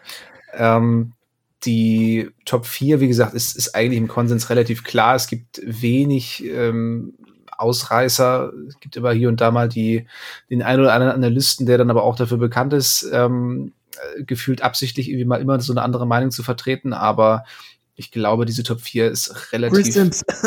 ja, genau. Fiel mir gar nicht ein. Ja. Äh, aber ich glaube, diese Top 4 ist, ist relativ klar. Äh, von daher ja, halt bin ich sehr gespannt. Von, von, daher bin ich sehr gespannt. Ähm, ja, wen, wen habt ihr uns hier noch, noch mitgebracht? Auf wen könnte man vielleicht in den späteren Runden noch, noch mal ein Auge werfen? Ja, ich glaube, da sollten wir dem Gast natürlich den Vortritt lassen. Ne? Genau.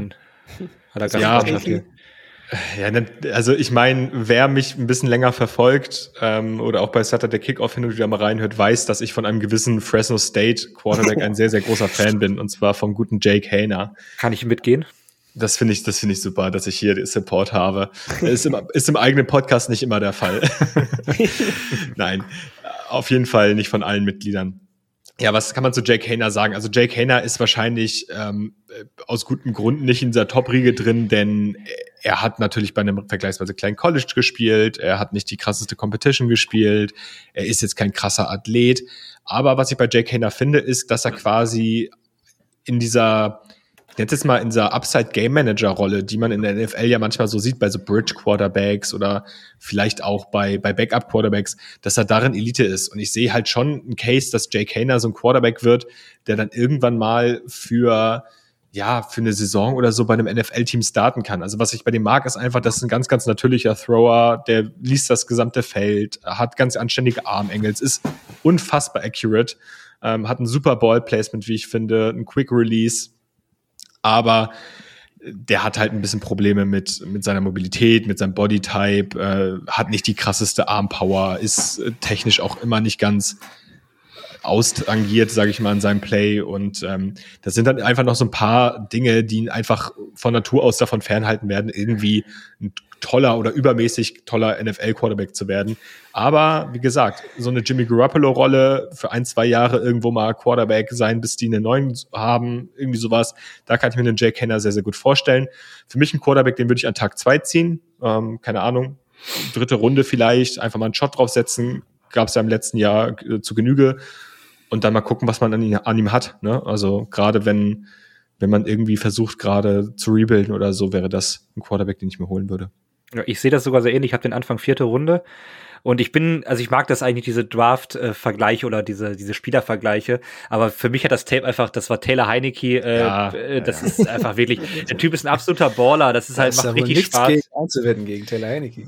Ja, warum ist er dann nicht mal bei den Commanders? Das, ja, äh, warum ist er bei den Falcons? Ja, für, für 20 Millionen, also top. Also der ist ein absoluter Baller, es macht super Spaß, ihm zuzusehen, ähm, aber äh, kann Kiel da eigentlich grundsätzlich nur recht geben. Also äh, ja, da fehlt schon noch einiges, aber ich kann es auch mir vorstellen, dass der irgendwann mal irgendwie die Saison startet oder so. Oder wenn er als Backup reinkommt, irgendwie ein paar Wochen vielleicht mal echt abreißt. Also das wäre, wäre dann auch dein Stil. Nee, ich hätte noch, ich würde vielleicht auch, ich würde auch vielleicht Henry noch vorlassen. Äh, da, und äh, ja, vielleicht sind dann beide genannt, die ich da irgendwie hatte. Ansonsten, also ich denke mir was aus, aber wir lassen es ausfallen bei mir. Ähm, bei mir ist es ähm, DTR geworden. Ähm, oh, scheiße. äh, ja, weil ich habe es ja vorhin schon gesagt, ich lege viel Wert auf diese athletischen Trades und die hatte halt als mit am besten aus dieser Gruppe nach diesen Top 4 Quarterbacks. Gut, wenn man jetzt über Hooker redet, ja, weiß ich nicht, vielleicht auch der noch. Ähm, aber ähm, DJ wurde ja auch im Konsens so ein bisschen weiter hinten auch gesehen, hat natürlich auch seine Gründe. Ähm, zunächst mal hat auch einen ähnlich guten Arm wie einen Levis Richardson, würde ich sagen. Also hat wirklich gute Armstärke, ist underrated, glaube ich. Vielleicht nicht ganz da, aber er ist, hat echt einen, einen, einen starken Arm, würde ich sagen. Ähm, ist für mich auch ähm, ein, ein Dual-Threat-Quarterback, der halt auch Plays als Runner einfach machen kann. Ähm, ist arguably der zweitbeste Runner der Quarterback-Klasse. Ähm, vielleicht kann man sich da aber auch natürlich drüber streiten. Ähm, was ich positiv fand auch, dass er sich, glaube ich, von Jahr zu Jahr punktuell halt immer weiter gesteigert hat, was sich halt in seinen Statistiken auch widerspiegelt, was ja grundsätzlich von der Trajectory positiv ist. Äh, er war ja jetzt, glaube ich, vier Jahre sogar Starter bei UCLA. Ähm, und wenn man dann äh, über die negativen Dinge spricht, ähm, er ist halt ähnlich wie Richardson, er ist halt super, super inkonstant. Ähm, auch mit seinen Entscheidungen, die er trifft. Er hat halt einfach viele Head-Scratcher-Plays ähm, auf Tape mit dabei, wo er irgendwie immer mal wieder äh, äh, einen Linebacker an der Niefall übersieht und gepickt wird. Und solche Geschichten halt.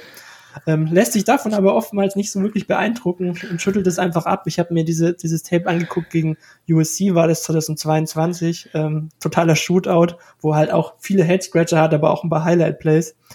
Ähm, dazu ähm, keine so gute Awareness gegen, äh, für, für Druck ähm, und frage mich halt auch, wie bei Will Levis, ähm, ob das, wenn er jetzt eh schon, glaube ich, 3 oder 24 wird, ob das jetzt immer noch so viel besser wird, nachdem er schon so viele Raps hatte im College. Also ich glaube, der hat wahrscheinlich die meisten Dropbacks von den, wenn man das, wenn man das vergleicht mit den anderen vier Quarterbacks ähm, gehabt, ähm, mit seinen vier Jahren als Starter.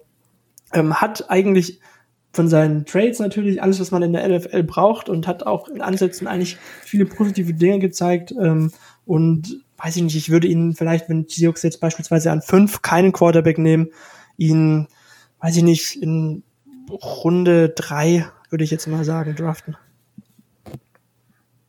Ja, da habe ich ihn auch. Ähm, ja. Auch hier vielleicht den Vergleich, um es plakativ zu machen, also so ein bisschen Dak Prescott. Ähm, leider habe ich ihn damals bei Mississippi State nicht gescoutet, aber ähm, ja, das Spiel ist so ein bisschen ähm, ja, sehr ähnlich gewesen und äh, ja, DTA fand ich auch sehr cool. Ähm, sagen wir mal so, ich habe jetzt noch zwei Quarterbacks gesehen. Ich hatte, ähm, muss erstmal ein paar Meter machen. Ich habe noch ein paar, die ich mir vielleicht äh, kurz vorm Draft nochmal anschaue. Da können wir jetzt aussuchen. Ich habe einmal Tanner McKee, über den möchte, glaube ich, hier kein Mensch sprechen. Und die, die sich ein bisschen mit dem Draft beschäftigen, die wissen auch ganz genau eigentlich warum. Also, ähm, und ich habe noch Hendon Hooker, dann haben wir eigentlich, glaube ich, einen richtig guten Überblick über die Klasse. Der ist jetzt nicht so mein, mein Liebling, aber den, den können wir vielleicht auch mal ganz kurz besprechen. Ähm, mhm. äh, Hendon Hooker von Ten Tennessee, äh, viel jetzt leider. gerade hier Top 5 Hype, habe ich, hab ich. Ja, genau, deswegen sollten wir vielleicht auch noch kurz mit reinnehmen. ja, DJ hat den in seinem Mockdraft auch an 25 in der ersten Runde, also ja. gar nicht so unberechtigt. Ja, dann nehmen wir, nehmen wir mal mit rein noch ähm, Hendon Hooker von Tennessee. Ähm, ja, sehr alt ist, glaube ich, das, was, was so über ihm äh, äh, schwebt. Äh, ich glaube, Colin Cowherd, auch wenn ich nicht gerne zitiert, gesagt, äh, der ist kein Student mehr, der ist ein Professor. ähm, fand, ich, fand ich eigentlich ganz witzig. Äh, ist 25 Jahre alt, ist äh, ja für einen College Prospect schon enorm äh, alt und ähm, hat natürlich auch das, das Makel, dass er jetzt einen Kreuzbandriss im November 2022 hatte und äh, die Umstände, Kreuzbandriss, das Alter ähm, und dann äh, muss man ein bisschen über die Tennessee Offense sprechen die halt irgendwie, ich weiß nicht, ob man Gimmick-Offense dazu sagen kann, aber es war halt eine Offense mit einem ja, sehr seltsamen Scheme, äh, manchmal auch so ein bisschen lauf dich drei auf frei, äh, lauf dich frei auf drei. Mein Gott, also heute ist es auch wirklich schwer. Man merkt, dass ich lange nicht mehr gepodcastet habe, wirklich. Also ähm, es war, es war eine ganz komische Offense und ähm, er hatte auch ein paar Speedster, die er dann manchmal einfach nur angeworfen hat oder die durch Scheme ganz sel seltsam frei wurden. Also ähm, das wird in der NFL so nicht klappen. Ähm, aber die College-Saison von Tennessee, die war ja eigentlich historisch, ähm, hat zum Beispiel ja gegen Alabama gewonnen äh, Kiel wird es nicht gefreut haben. Mich hat es gefreut, weil ich auch drauf gewettet habe. äh, ja, ja. Das schlimmste Spiel der Saison, wirklich. Ja, dieses, ähm, dieses Game-Winning Field Goal wirklich über die Linie gewürgt, äh, kurz vor Schluss und ah, danach es waren schon ein paar schöne Touchdown-Pässe, muss ich sagen. Also Ja, also, ähm, nee, also Hen Hooker, schneller, kompakter Release, äh, kurz Mitteldistanz ist er sehr genau und ähm, da erinnert mich so ein bisschen an Gino auch. Äh, er hat das Offense-System von, von Tennessee aber auch perfekt umgesetzt. Äh, es ist ja immer so ein, wird ihm, wird vielen Quarterbacks immer als Schwäche ausgelegt, man sagt dann schnell System-Quarterback, aber man muss es halt auch irgendwie so spielen und auch so bedienen können. Ähm, ist als Scrambler, finde ich, sehr stark, wird er auch ein bisschen unterschätzt. Ähm, er ist jetzt nicht der, äh, wird jetzt nicht in irgendwelche Sphären von Lamar Jackson oder so, äh, irgendwie vorstoßen, aber ist auch zum Beispiel auch bei RPOs oder so dann echt ein guter Quarterback, den man da irgendwie nutzen kann. Ähm, die Armstärke von ihm gefällt mir nicht so. Äh, bei tiefen Bällen ähm, sieht man diese, diese Moonballs und ich meine es aber dann diesmal nicht so positiv wie bei Russell Wilson, sondern ich finde, die traveln dann echt nochmal so ein ganzes Stück mehr. Ähm, er hat keine gute Beschleunigung auf dem Ball. Ähm, da, dazu, dazu immer kurz, ich meine, der hat schon so, so schnelle Receiver gehabt und trotzdem ja. hat es geschafft, die teilweise dann nochmal deutlich ja. zu überwerfen. Also das ja. ist echt wie so ein, wie so ein menschlicher Triebock irgendwie, dachte ich mir auch so, was, was macht er denn da? Also, ja. Ja, man muss halt irgendwie dazu sagen, dieses, ähm, diese Full-Feed-Progressions, also dieses, dieses, äh, diese Reads aufs ganze Feld, die man ja gerne auch bei NFL-Prospects irgendwie mal äh, sehen möchte, die hat er halt bei Tennessee irgendwie kaum gehabt. Er hat irgendwie mal Half-Feed-Reads oder irgendwie auf den ersten Read und äh, dann wird der Ball äh, geworfen. Ähm, das kann natürlich dann in der NFL großes Problem werden, wenn er da äh, das auch nicht wirklich kann. Man weiß es jetzt nicht, ob er es kann, aber gezeigt hat, dass es jetzt bei Tennessee nicht müssen. Ähm, ja, also diesen, diesen Hype, ich glaube, äh, irgendwer hat auch zumindest Sauter gemockt. Ähm, war das? Äh, das war, das war Jeremiah, Jeremiah. glaube ich. Mhm. Ja, äh, der hat ihn zumindest Sauter irgendwie in den Mit-20ern gemockt. Also da sehe ich ihn halt einfach überhaupt gar nicht. Ähm, er hat jetzt bei mir eine Drittrunden-Grade und wenn man dann Quarterback an Tag zwei äh, in Runde zwei dann ziehen würde, also ein bisschen früher auch, ähm, fände ich das bei Hooker irgendwie in Ordnung. Aber äh, alles darüber hinaus ist für mich jetzt irgendwie sehr aufgeblasen. Ähm, aber trotzdem äh, gute College-Saison gespielt. Ähm, hat Spaß gemacht zuzugucken, ist ein gutes Tape gewesen. Aber ähm, die Fantasie für viel mehr ähm, als Runde zwei fehlt mir da definitiv. Ich, ich fand bei dem halt auch alles, was so in der Pocket stattfand, irgendwie ziemlich unterdurchschnittlich. Also gerade ja, so dieses Pocket-Movement. Ja. Wir haben vorhin wieder diese ähm, Pressure to Sack Rate angesprochen, da war der halt furchtbar. Also wenn ja. er halt Pressure bekommen hat, wurde er halt gesackt, weil der halt einfach entweder wie ein Baum in der Pocket stand oder halt losgerannt ist. Es gab nicht dieses, also es gab nicht viel von diesen klassischen Play Extensions oder dieses gute nuancierte Pocket Movement, um mal irgendwie einem, einem Edge auszuweichen. Das hat man bei ihm nicht viel gesehen. Dazu halt, dass er halt durch seine Receiver down gestarrt hat. Äh, und ja, hm. dann kam es halt auch dazu, dass er einfach mal äh, einfach einen, einen Pass Rusher übersehen hat. Und ähm, ja, sehr, sehr viel Projection und dazu halt ein hohes Alter, weiß man irgendwie nicht so wirklich, okay, kann der überhaupt irgendwann mal in der NFL starten? Und ich habe den am Ende auch mit einer Drittrunden-Grade. Ich kann mir vorstellen, dass das mit ein bisschen Anlaufzeit vielleicht nochmal irgendwann was wird, weil ich fand den von den Tools ganz gut, also der war auch relativ mobil. Ähm, vom, vom Arm-Talent her fand ich den ganz anständig, aber auch niemand, auf den ich gerne setzen würde und 25 zu Minnesota, also wüsste ich nicht, ob ich das so machen würde. Du, wenn man Kirk Cousins als Quarterback hat, dann muss man, muss man ja. auch mal Risiko eingehen. Ja, das stimmt wohl.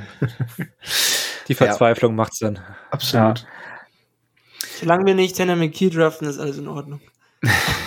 ja, das ist, das ist auch wirklich, also äh, PFF hat den, glaube ich, immer noch auf, in Runde 1. Äh, es ist absurd. Also äh, vielleicht Tanner McKee, Statue, ähm, läuft eigentlich nicht, äh, wirft dabei aber auch noch irgendwie schlecht. Also da ist das Tape wirklich schlecht, dann haben wir den auch noch abgefrühstückt, das reicht für mich eigentlich auch schon.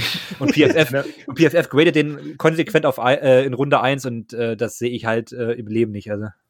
Also Tanner McKees Draft Comparison für mich war ein schlechterer Mac Jones. Ich habe mal gesagt, ich habe ne, hab einen First Runner als Draft Comparison für ihn. Äh, es ist Mac Jones, aber halt in, äh, in konstanter. Und wenn du einen konstanten Mac Jones evaluierst, dann ja. willst du den eigentlich nicht an Tag 1 haben. Das ist quasi Bailey Zappi dann, ja. Ja. Ich bin Gut. echt gespannt, wo der geht, muss ich sagen. Also da, da bin ich echt mal, also ob der tatsächlich ans Tag 2 geht, da will ich Twitter brennen sehen, auf jeden Fall. Wenn der undrafted geht, dann äh, lag ich mir wirklich den Arsch ab. Also. Ja, ich auch. dann wird erstmal das PFF-Abo gekündigt. Können die uns abonnieren? Nee, ich glaube, es hat.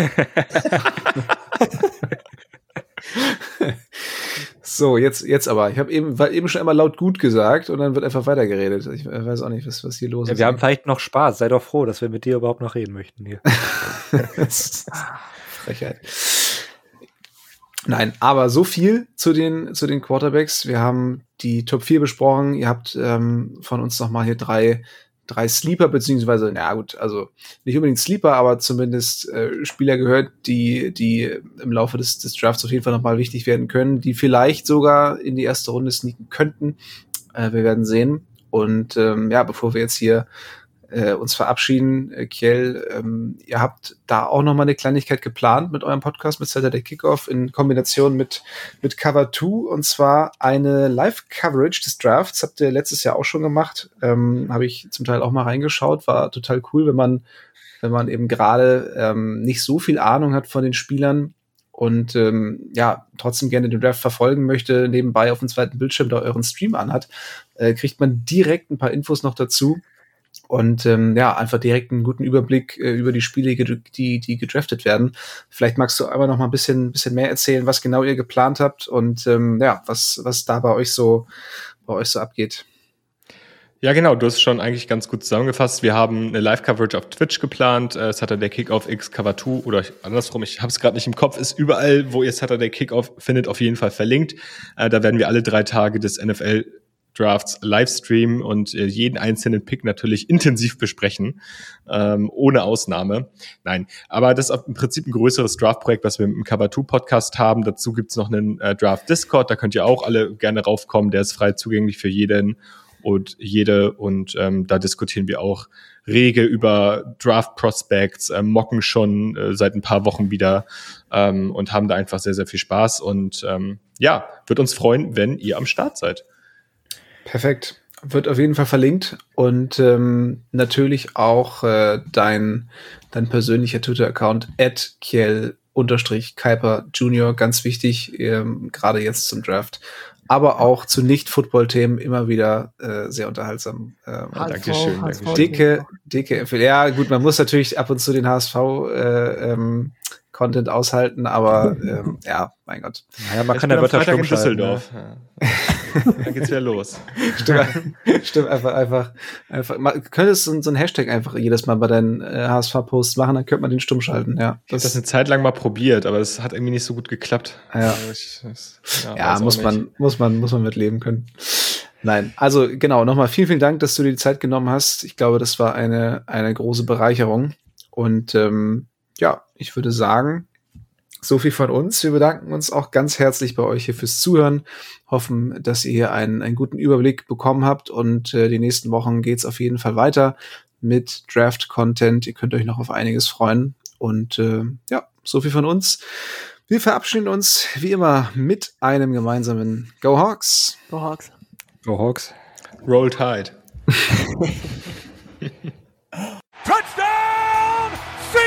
Weitere Infos zu den German Seahawkers gibt's natürlich auch auf unserer Website unter germanseahawkers.com.